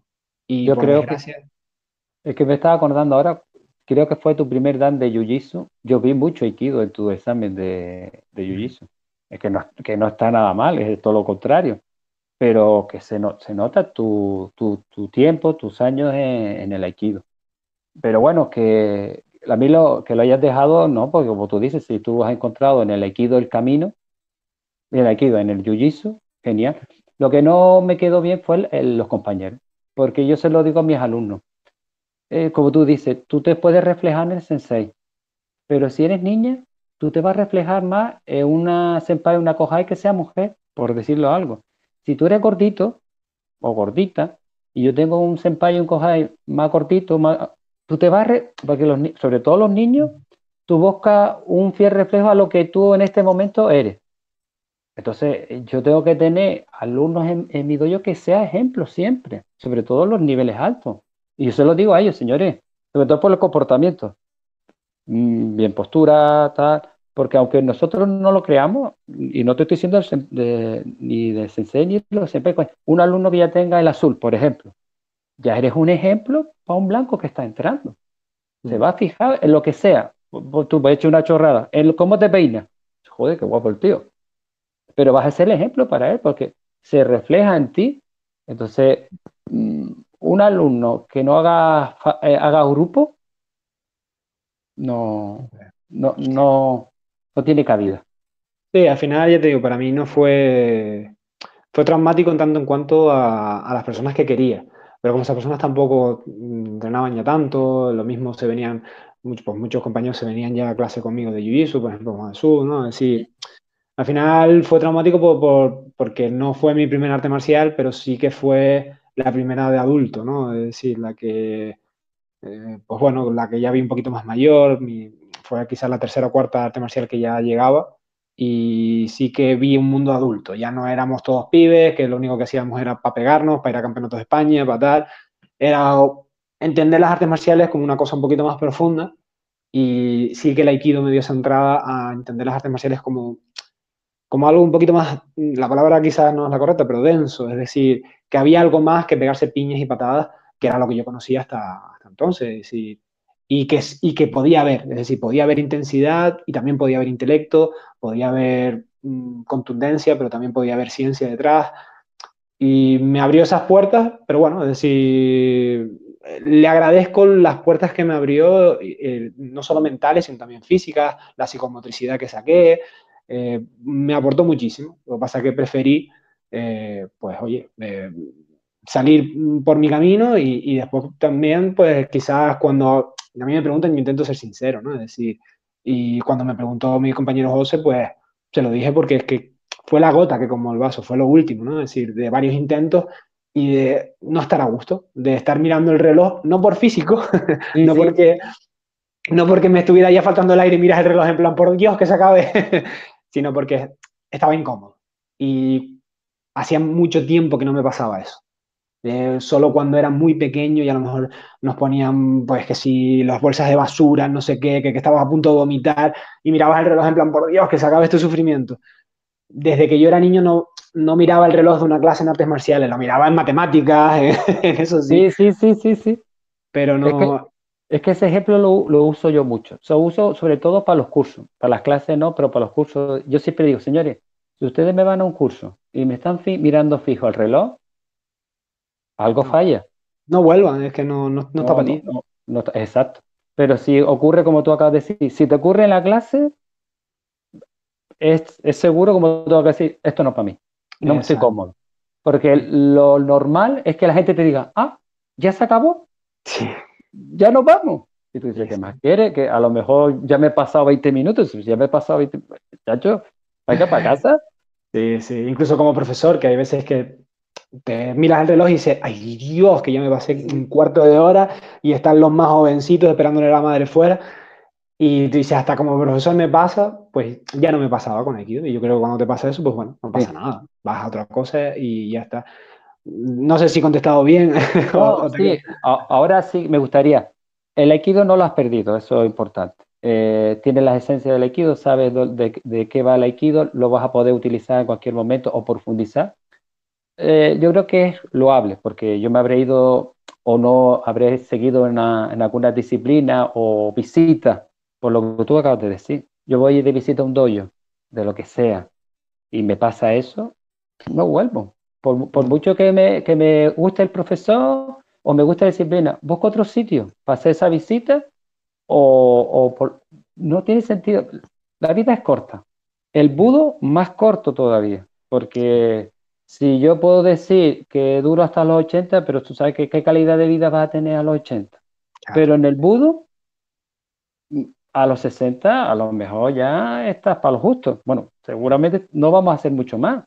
Entonces, en el budo, la, la, calidad de vida o la calidad de entrenamiento es mucho más pequeña que la que tienes para la vida. Entonces, aprovecha. Sí, totalmente de acuerdo. Totalmente para darte paseo por la playa vas a tener más tiempo que para estar sobre un tatán. Totalmente. Entonces, oye, ¿me vas a quitar tiempo? Que es lo, literalmente lo que estaba haciendo esos compañeros. ¿Me vas a quitar tiempo? No. Me, voy a, me voy a otro dojo o me voy a otro sitio o me voy a mi dojo, entreno con mi gente y, sigo esta.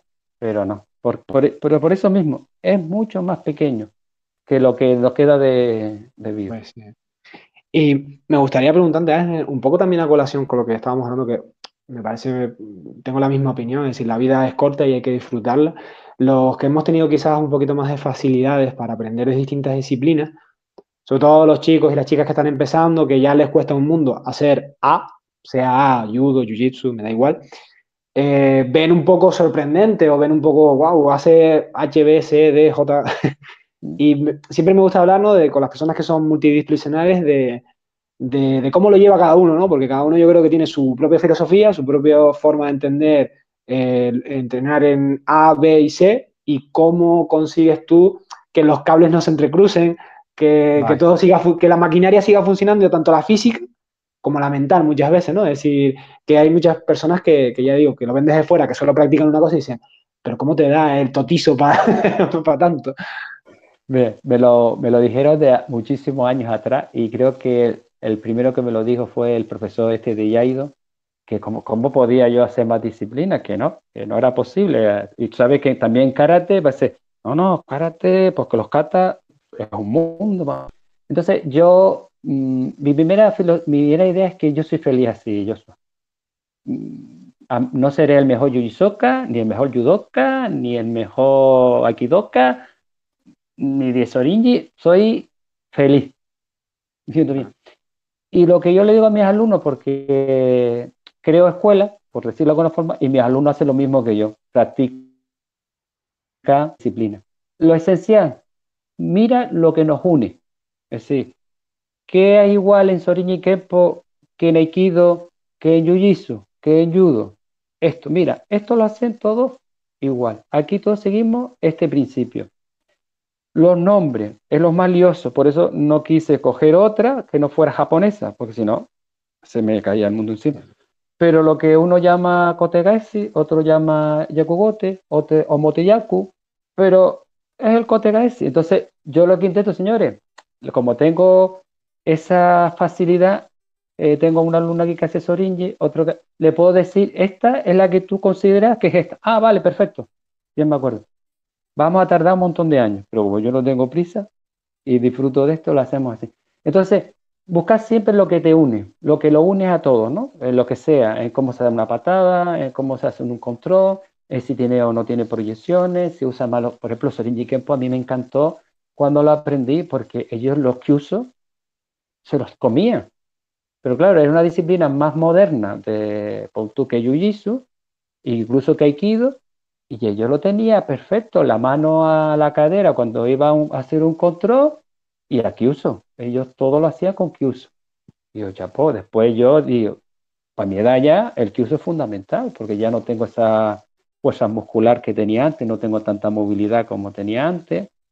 Entonces, con esa faceta de tener lo, que más nos une y tener una mentalidad abierta, de no decir que no, decir, oh, es que yo ya eso no voy a poder hacerlo. Podemos más de lo que, pensamos. Después lo otro es echarle horas, pero Joshua, yo, me, yo te puedo decir, yo respiro budo. Hará años comía budo o, como se suele decir, ahora respiro. Yo cada hueco libre que tengo lo dedico al budo. Entonces eso es, todo lo que suma. Yo no me aburro. Mi mujer a veces se levanta por la mañana. ¿Ay, qué hacemos? Yo lo tengo claro. Yo un libro, el que yo estoy, yo te puedo leer a, la vez tres o cuatro libros. O uno mejor de Bullicán, otro tal. O lo que más se me acerque, se me acerca un curso o estoy preparando un examen. He tenido prisa por los exámenes, yo eso sí, tampoco te, te crees mal rollo. Que vaya cayendo a las cosas por, por su peso. Si, por ejemplo, yo una cosa que tengo muy dejada es el judo, pero no dejada en el sentido de que no entrene, pero cuando tengo oportunidad de un examen, pues me surge otra cosa, digo, pues a lo que, me, a lo que en ese momento me agrade. Y no, y no me siento mal porque haya empezado con el judo hace un montón de años y todavía sea segundo dan. No, no, me preocupa. A lo mejor a los 60 me examino el tercero, no sé. Si me cuadra, pues a lo mejor. Pero si no tienes prisa, que en mi caso no tienes esa sensación, el estrés a veces lo crea en que tu ego, y tú hablaste hace poco, o, lo, oí yo sobre el ego, que mm. tu ego te supere. No, no. Baja el ego y dice, no, no, aquí. Tú no tienes que demostrar nada a nadie, tus alumnos te conocen bien, sabes dónde eres mejor y dónde peor. o peor, dónde estás mejorando. Yo me acuerdo de la última disciplina que fue Bullica, eh, le decía a mi senpai Jonathan, no me meto nada más, Jonathan, no me deje que me metan nada más. y viene la profesora esta de Bujinkan a, a entrenar Jiu-Jitsu, ¿sabes? Entrenar Jiu-Jitsu y, Aikido. Pero yo cuando pasó el año le dije, Ángeles, ¿y por qué no hace Bujinkan si llevas toda la vida haciendo Bujinkan y tal? Coges un hueco en el dojo y das clase. Y a los dos días que estaba dando clase digo, Jonathan, que me voy a meter a Boyincan. Dice, ¿ves? Yo lo sabía. Yo lo sabía que te iba a meter. Pero voy tranquilo, lo que se me queda, se me queda. Si un día me da por leer un artículo de Boyincan, me lo leo, veo un vídeo, pero tranquilamente. Y viendo qué cosas te, te gusta, qué, crees que te unen con, con otras disciplinas y disfrutas un montón. Yo, que nadie te lo quite, sí, sí. que nadie te lo quite porque eso es lo que te va a dar alegría. Lo otro, el, no es que sea malo, sobre todo, eso te lo aconsejo ahora por mi experiencia. Si eres profesor, tener un, alto, un grado alto te viene bien, porque puedes, puedes defender a los tuyos y sobre todo al tema federativo. No te voy a decir nada nuevo, ¿no? Sí. Si, si, si no eres un alto cargo o tienes un grado alto, mm, no te hacen caso. Y yo me di cuenta de, muy tarde, cuando yo vi que a mis alumnos, mm, entre comillas, le daban de lado. Pero dije, no. Entonces, ¿hay que conseguir un, un grado? Sí. Sí, porque tienes que respaldar a alguien que está detrás de ti. Si tú estuvieras solo, Joshua, sí. genial. Nadie te va a decir nada. Yo tuve la suerte de tener un dojo propio muy pronto yo me metí en mi dojo y yo no quería saber nada de nadie, entrenar, disfrutar y tal. Pero cuando empezaron a, crecer los alumnos y a tener más alumnos, y yo me vi, fíjate tú, con dojo propio y era segundo dan. Eso es muy poca gente lo tenía. De hecho, sabes que dojo, dojo propio propio. Sí, sí. ¿Sabes? No, no que tengas un local ni alquiles un local. Ese dojo no me lo va a quitar nadie en la vida mientras yo no quiera. Pero después me di cuenta, digo, no, es que tú eres segundo, ¿no? ¿Y? Oh, pero tú aquí, si el aquel que es quinto o aquel que es cuarto dice que no, es que no. Digo, pero esto va por quién tiene la razón o por quién tiene más grado. Mi, mi, alumno lo dejé como quien dice indefenso. Digo, no.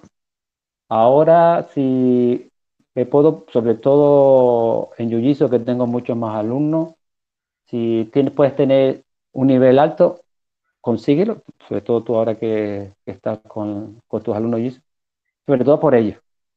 Ya sí, yo, yo, estoy en, en, la etapa rebelde, creo yo, y soy consciente además de ello, es decir, yo los últimos cinco años o así le he dado más valor, pues por ejemplo, a irme a Japón, eh, a irme con alumnos a competir fuera y al final, ¿no? El dinero que tiene uno es X y lo tiene que administrar, como hablábamos, ¿no? Con el Excel y demás. Entonces, pues yo le he sacado más valor en estos años a, pues, a irme a Japón, que para mí fue mm, difícil económicamente, eh, pero lo conseguimos. Eh, irme con mis alumnos por primera vez a, a, luchar fuera, ¿no? A Madrid, que fue la primera vez que salimos a competir, no fuimos directamente a Madrid porque somos así de locos. Y y, no salió mal, no salió mal. Eh, y estoy yo en esa época, pues bueno, un poco más rebelde, más... Pero soy consciente de ello, ¿no? Es decir, yo mm, lo que me comentas, Ángel, lo entiendo perfectamente y, sé que tienes razón. Lo que pasa es que, bueno, hay épocas en la vida que uno le da más valor a unas cosas y, otras épocas que le da a otras. Eventualmente habrá que pasar por el aro, eso está claro. Pero por ahora me puedo permitir el lujo de... Tampoco tengo muchos alumnos, como quien dice, eh, niños y llevo muchos años dando clases, pero adultos muy poquitos. Este hubiera sido mi cuarto año nada más, mi cuarto curso.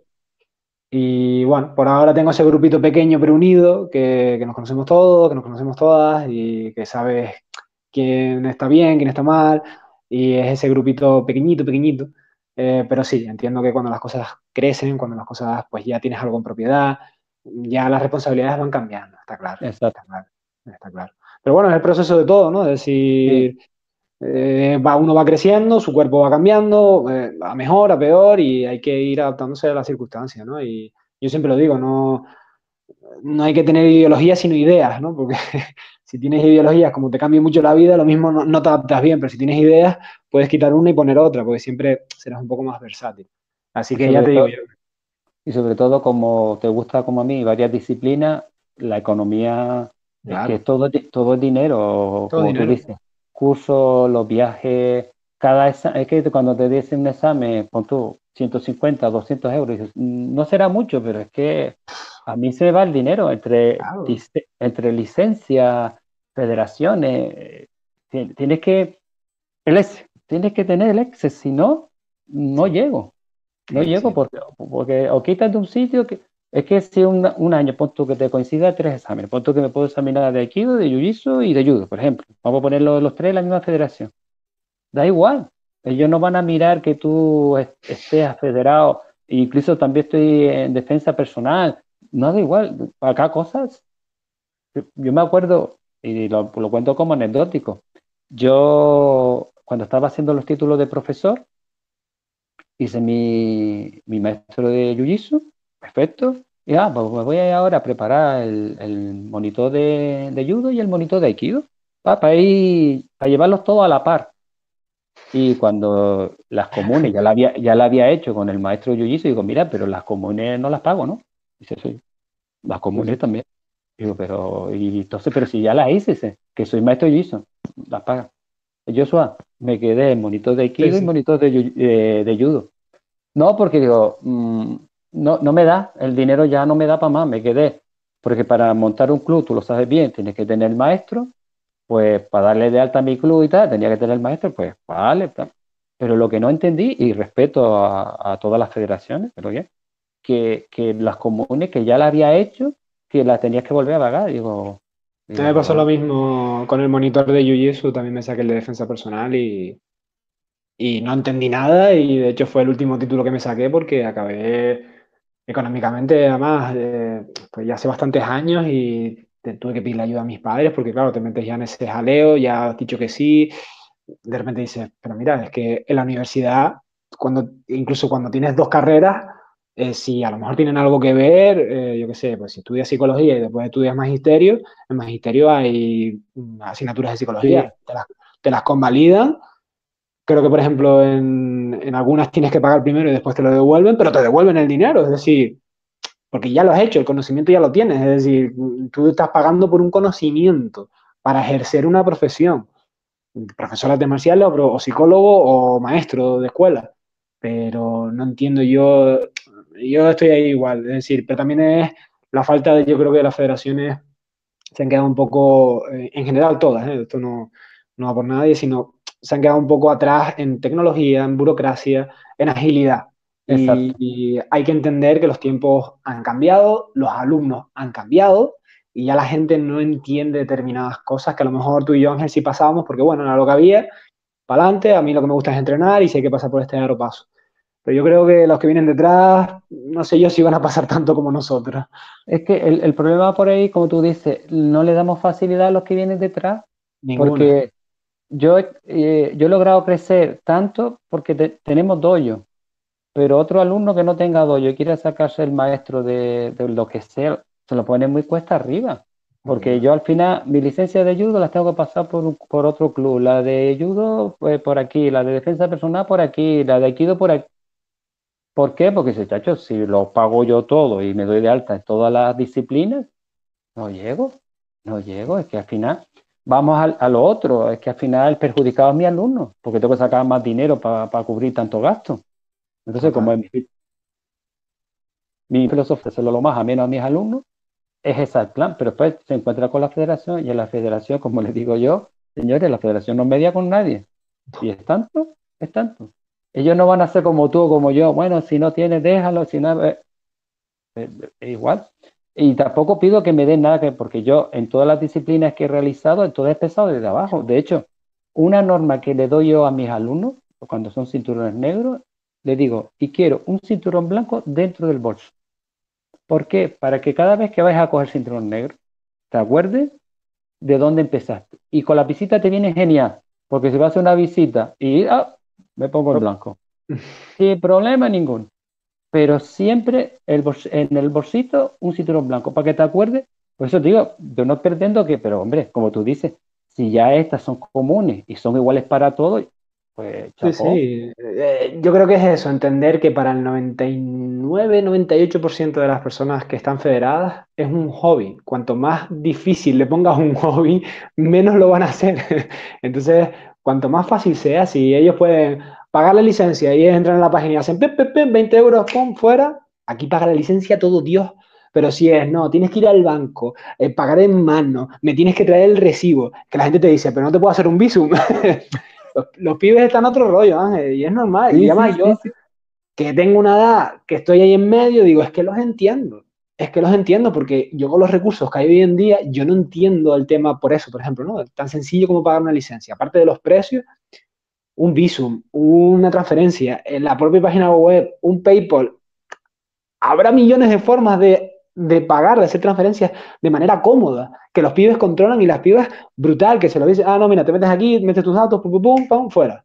Eh, mira, pues eso es buena idea. Imagínate tú las licencias.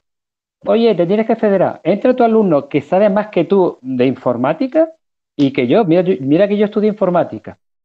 Dice, entra allí y allí tú le dices que eres del Club Sihan, que vas a pagar la mensualidad del 2020 y ya está. No te molestan a ti, no molesta a la federación y estado de alta. Que les llegue un correo autogenerado con su carnet que se pueden imprimir o lo pueden tener digitalmente. Es que, por eso digo que que, incluso las universidades, que, les cuesta, porque las universidades, tanto la ULPG como la UL, que son las que están aquí en Canarias, van lentas y aún así yo veo a los pibes hoy en día haciendo las matrículas, se me cae la baba, porque yo en mi época era una carta que aquello parecía un burofax y estos hoy en día hacen pum, pum, pum, pum, pum y en cinco minutos tienen hecha la matrícula. Yo digo, contra, yo hubiera querido eso también. Entonces, si organismos tan, oye, complicados y, complejos como una universidad se puede actualizar, federaciones que son empresas privadas deberían de, ponerse ahí un... Pues mira, esto creo que va a ser una cosa que vamos a sacar positivo para las federaciones, si nos falta. El tema es sacar licencia directamente al alumno. Se la imprime el alumno, la tiene el alumno, te manda una copia a ti, tú ya sabes que tu alumno está federado. Exacto. ahorra las federaciones en dinero y en tiempo. Y comodidad, cuanto más comodidad le des a una persona, más va a querer seguir haciéndolo. Y le sale más barata, y le sale más barato la, la federación. Claro, es que, no sé, ya digo, eh, a mí me acuerdo la primera vez para que fueran a, a, competir afuera y era como, pero por Dios, se me quedaban mirando como, que tengo que hacer tantas cosas. Pero bueno, Ángel, para hablar de, otras cosillas que se nos va acabando el tiempo, y me gustaría, porque además veo que es una de tus pasiones fuera de las artes marciales, siempre me gusta hablar de algo fuera de las artes marciales. Em, veo que el senderismo para ti es algo súper importante, tanto que te aporta dentro del tatami, y yo siempre me gustaría que habláramos un poquito de senderismo a nivel ya entre colegueo de, oye, si vamos a Las Palmas, ¿qué sendero hay que hacer? Y también porque yo veo, hablábamos de lo tantísimo que tenemos que aprender aquí en Tenerife de Las Palmas, y una de las cosas era el asadero, el hacer actividades. Y yo es algo que he aprendido, por desgracia, con esta situación. Como no podemos entrenar normal, ¿qué hemos hecho? Pues ir a la playa y hacer un entrenamiento. Y de repente yo he dado una clase de físico en la playa y he dicho, es que esto es súper divertido. Y yo no lo hacía, ¿no? Porque yo siempre he sido más de tatami, pum, tal, y fuera. Y sin embargo, no, veo a compañeros como, como tú, de Las Palmas, que pues se los, llevan a senderismo, se los llevan a millones de cosas, ¿no? Entonces, pues hablar un poquito de eso, ¿no? de, senderismo en tu caso, que es como la sinergia que tiene con las artes marciales en tu caso, ¿no? En tu gimnasio. Mira, eh, vamos a nombrar también el Zen, porque para mí todo artista marcial también tiene que conocer un poco, vamos a decir, meditar o saber eh, la meditación, porque viene genial con, con la arte marcial. Y el caminar tiene esa función también. Es un poco de Zen. Aunque camines en grupo, las horas de, caminar relaja al cuerpo, relaja la mente y te, consigue como si fuera un, estado más espiritual, ¿no? De hecho, hay también un budismo que se pretende conseguir la iluminación mediante largas caminatas y te digo más, en plan supervivencia, porque llevas el cuerpo a un extremo tal que te conectas más con, vamos a decirlo, con lo divino. ¿Y por qué tanto senderismo? Aparte de que me conecta mucho con esto que te digo del Zen, con la formación física también que nos da. Eh, cuando llegas a una edad, correr ya no es una opción, porque ya estamos muy cascados y aunque no estemos muy cascados, las articulaciones tienen su, tiempo. Yo hay una cosa que le digo a mis alumnos cuando los veo que se, dan mucha tralla, digo, señor, ya las tenemos contadas, no sabes cuántas te quedan. Y se queda, vale, vale, vale. ¿Por qué? Porque tampoco me gusta que se esté Uchikomi ahí, boom. No, no, no. La justa y necesaria. Entonces yo por mí, que siempre me ha gustado las carreras y tal, me di cuenta que yo caminando diariamente o, o una costumbre de... Yo te puedo correr 10 kilómetros sin problema, no necesito una preparación previa. Y con, eso de que lo formo físicamente, eh, lo llevo a un estado más espiritual y después que en las caminatas, Joshua, podemos hablar de todo. Imagínate una caminata de cuatro horitas. Cuatro horitas con tus alumnos, recibes una información de ellos y ellos de ti. Igual cuando te echas cuatro cervezas. ¿Sabes? La, información fluye después de un asadero o, o, un encuentro que hagamos. Entonces es un momento muy bonito que estás con, con tu alumno. Y para un profesor, entre mejor conozcas a tu alumno, mejor le vas a poder enseñar. Pues. Porque dos horas a la semana o tres horas a la semana se te hace poquísimo, poquísimo. Aparte que eh, a los asaderos y a las caminatas va quien quiere. Exacto. Al doyo va mm, un volumen un poco más grande, pero que no tiene, ¿cómo te diría así? No tiene el mismo compromiso todos por igual el que te acompaña a los asaderos y el que te acompaña a las caminatas, el que te acompaña a la sentada que llamamos en Zen, eso está mucho más comprometido con el budo. A eso necesita más tiempo de ti. Y la forma de darle yo más tiempo de, mí es que comparta lo que a mí me gusta. Y compartiendo eso, al final hemos hecho, como tú dices, hemos hecho una simbiosis y, yo, y me, y me siento súper a gusto con ellos y si es un entrenamiento, bueno, ahora que, como tú dices, de la, de la cuarentena, nosotros tenemos la, compañera Sihan de, de Bujinkan, tiene una casa en el campo, con unas vistas espectaculares. Pues ya te puedes imaginar qué significa entrenar ahí, al aire libre, cumpliendo con todas las normativas del COVID, con ese paisaje, y después tomarte una cerveza. No, no tiene precio. No tiene precio. Además, una cosa que le digo yo a mis alumnos, señores, si hay asadero, hay caminata o entrenamiento. Si no, no voy al asadero. claro, pues digo, hay que, hay que quemar. hay que ganárselo. Y yo encantado. Si vamos a, la, hacer el asadero, a la casa esta de, de la Siján, de Buyincán, vamos caminando del doyo hasta arriba, que tardamos tres horas. Tres horas. Llegamos allí, empezamos con el brasero, la cervecita, eso y fluye, tío. Y fluye, fluye todo. Hablamos de todo, de técnica, de exámenes, de anécdotas. El grupo es muy compacto y lo mantiene en todos los sentidos, cuerpo, mente y espíritu. A mí, como tú dijiste antes, me funciona, pues lo hago. Y aparte de que yo me acompaña en todo. Es que ellos hacen conmigo todo lo que me gusta, hace conmigo. No todo, Sí, sí, pero y como va muy, muy en relación con el budo, tú sabes que siempre intentamos aplicar lo que aprendemos en el budo con, con la vida personal de cada uno. Cuando ellos ven que hay conexiones, por ejemplo, en temas de, filosofía, y le cuenta, ve que la preparación física le ayuda para el trabajo, para quitarse estrés, porque a ti te habrá llegado como a mí, gente que quiere entrenar porque están estresados, están estresados que uno eh, termine el día laboral o el día de por la noche con un entrenamiento, eso es lo mejor que le pueda pasar a uno. Vas a casa equilibrado. Si encima tienes un extra que el fin de semana nos vemos para una caminata y una saber, pues chapó. Eh, eh, no, ya terminas la semana, como quien dice, otra vez en equilibrio. Entonces, para mí es ideal y, y encima es que es para larga vida. Porque como te decía antes, caminar, puedo caminar mucho más años a lo mejor que lo que voy a estar en un tatami al 100%. Exacto. Como le digo a mis alumnos, dando el coñazo estaré siempre. aunque, no pueda moverme, pero estoy allí. Como le digo, como, como vivo arriba, voy a bajar. Mi casa. y como ve algo mal hecho, pum, ahí lo es. Pero bueno, que, que mientras podamos seguir así caminando y, disfrutando de estar juntos, encantado con, mi gente.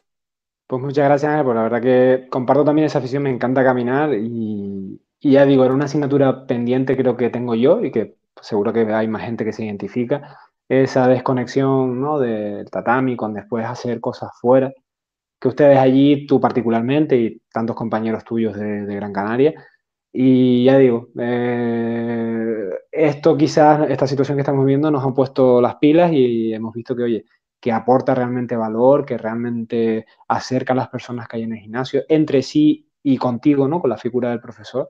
Y vamos, estoy totalmente de acuerdo. A mí, de hecho, caminar es una... Me relaja más el tatami, reconozco que mm.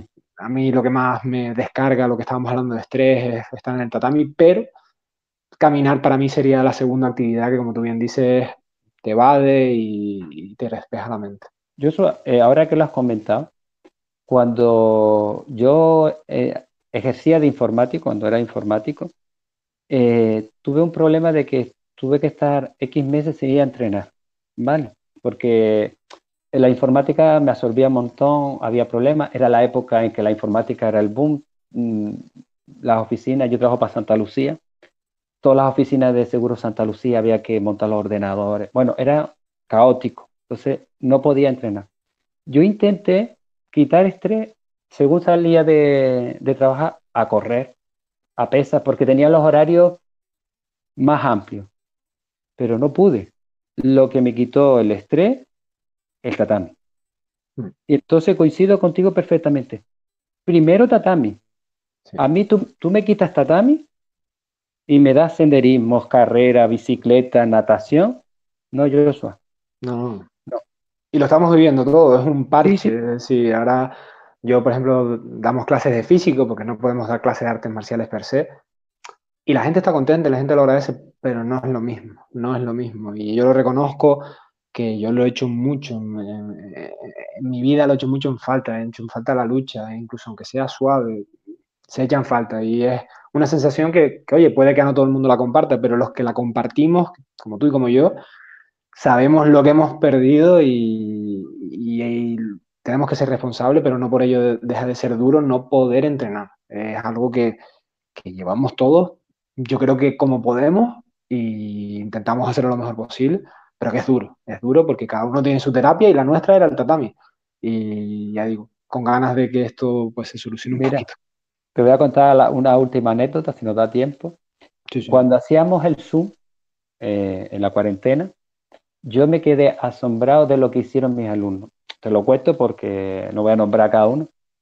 Uno, desmonta la cama, la pone a un lado para poder entrenar. Otro, coge el, salón y quita todo el salón para poder entrenar. Otro, se va al, al dojo que tenemos arriba en, en la casa de la hijas, baja tatami, porque allí teníamos tatami también. Lo pone en la casa.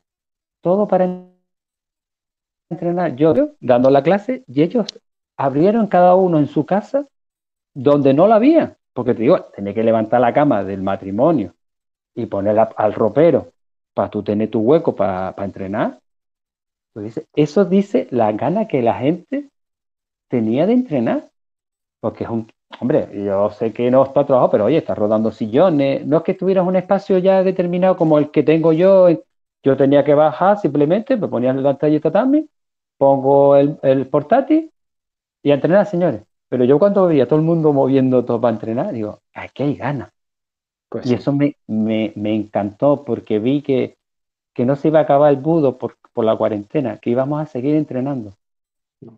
Pero, pero eso te digo, primordial para mí, para ti y para todos nosotros es tatami.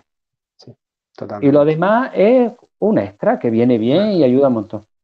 Pero a mí personalmente, si no hago budo, ya mm, lo tengo tan adentro, yo no, yo no sería, bueno, no sería el que soy, ni tú probablemente no, no serías el que eres. Entonces yo necesito como tú, tatami. Por eso me, lo pensé muy bien y cuando fabriqué en mi casa hay un tatami que nunca se va a desmontar. Nunca, bueno, hubo una época que dejé, que, mi primera pareja metiera el coche en la, entrada del salón, ¿no? Cuando me separé de ella, antes de salir con la otra pareja, puse el resto de tatami hasta la puerta, que no cabía. ya no cabe ni un coche y arreglé el problema. De ahí se acabó, no entra nada. Y encantado. Pues sí. Pues Ángel, antes de despedirnos y ir acabando, me gustaría, como siempre, eh, mm, saber dónde te podemos encontrar en redes sociales para así poder, si alguien está interesado, ir a, echarte una visita o entrenar contigo, pues que nos digas un poco dónde tienes tu gimnasio, dónde tienes tu casa, al fin y al cabo, y también dónde te podemos encontrar en redes sociales y si por algún casual pues quieres alguna marca que, haya sido pues buena contigo, ¿no? Por ejemplo, estabas hablando, ¿no? De tu, empleo, ¿no? Que te permite tener esos horarios, pues lo mismo, ¿no? Nombrarlo porque al final, si alguien confía en ustedes, mi plataforma es libre para, para, ponerlo eh, en boca de todo el mundo, ¿no? Por así decirlo. Pues mira, eh, el dojo está en Telde, en, la Barranquera, en la calle 20 18. Es fácil de encontrar porque es el único pizarroye que hay en Telde, pues estamos justo detrás del, del. Y después las redes sociales, el Facebook. Tenemos una que es Aikido, Aikido Telde, eh, Sijandoyo también hay otra abierta, otro con mi perfil, Ángel Soler, y, creo que tenemos abierta otra de Bujinkan también. Ahora mismo no me acuerdo con, cómo la tenemos abierta. Pero bueno, con entrar por mi perfil ya se puede conectar al resto de... Pues genial, yo como siempre lo pongo por debajo en la descripción del vídeo, cualquier persona que esté interesada, habiendo visto este podcast, pues lo mismo, tienen todas las direcciones de web, tienen todas las direcciones del dojo de Ángel y nada, Ángel, muchísimas gracias por compartir este ratito con nosotros. Espero que te hayas estado a gusto, que, te hayas encontrado al final en esa conversación ¿no? que, hablábamos. Yo ya digo, he sacado mis, conclusiones y, mis cositas de la charla. Se han quedado cosas en el tintero, pero siempre que se quedan cosas en el tintero es porque podemos repetir en un futuro de aquí a, a un tiempo e incluso con la fortuna de, como somos vecinos de isla, pues quizás algún salto en algún momento dado cuando toda esta situación mejore. Eso te, eso te iba a decir, sé que estás haciendo una segunda ronda de sobre tatami, que nada, cuando la cosa tal, ya sabes que perfectamente nos dejamos ver y, hacemos otra charlita sobre tatami, que eso es genial también. Pues sí. Y ya matizamos cosas y como de aquí a allá va, va a pasar muchas más cosas. Yo te, soy, te estoy siguiendo ahora un montón y, y me encanta porque voy conociendo cosillas de otros compañeros porque si tú lo abriste para crecer tú, para tú seguir aprendiendo, al final no estás ayudando a todos nosotros porque nosotros estamos haciendo lo mismo. Estamos aprendiendo de, todos los maestros que, que estás sacando a, la palestra es genial. Y todos seguimos aprendiendo y compartiendo. Pues muchas gracias, Ángel. Si ha habido algún fallito en este podcast, si ha habido algún atrabanque, recuerden que me estoy mudando, que estoy intentando poner las cosas todas en su sitio, así que sean indulgentes conmigo. Y nada, nos vemos en el próximo episodio y de nuevo, muchas gracias, Ángel. Venga, a ti. Un abrazo.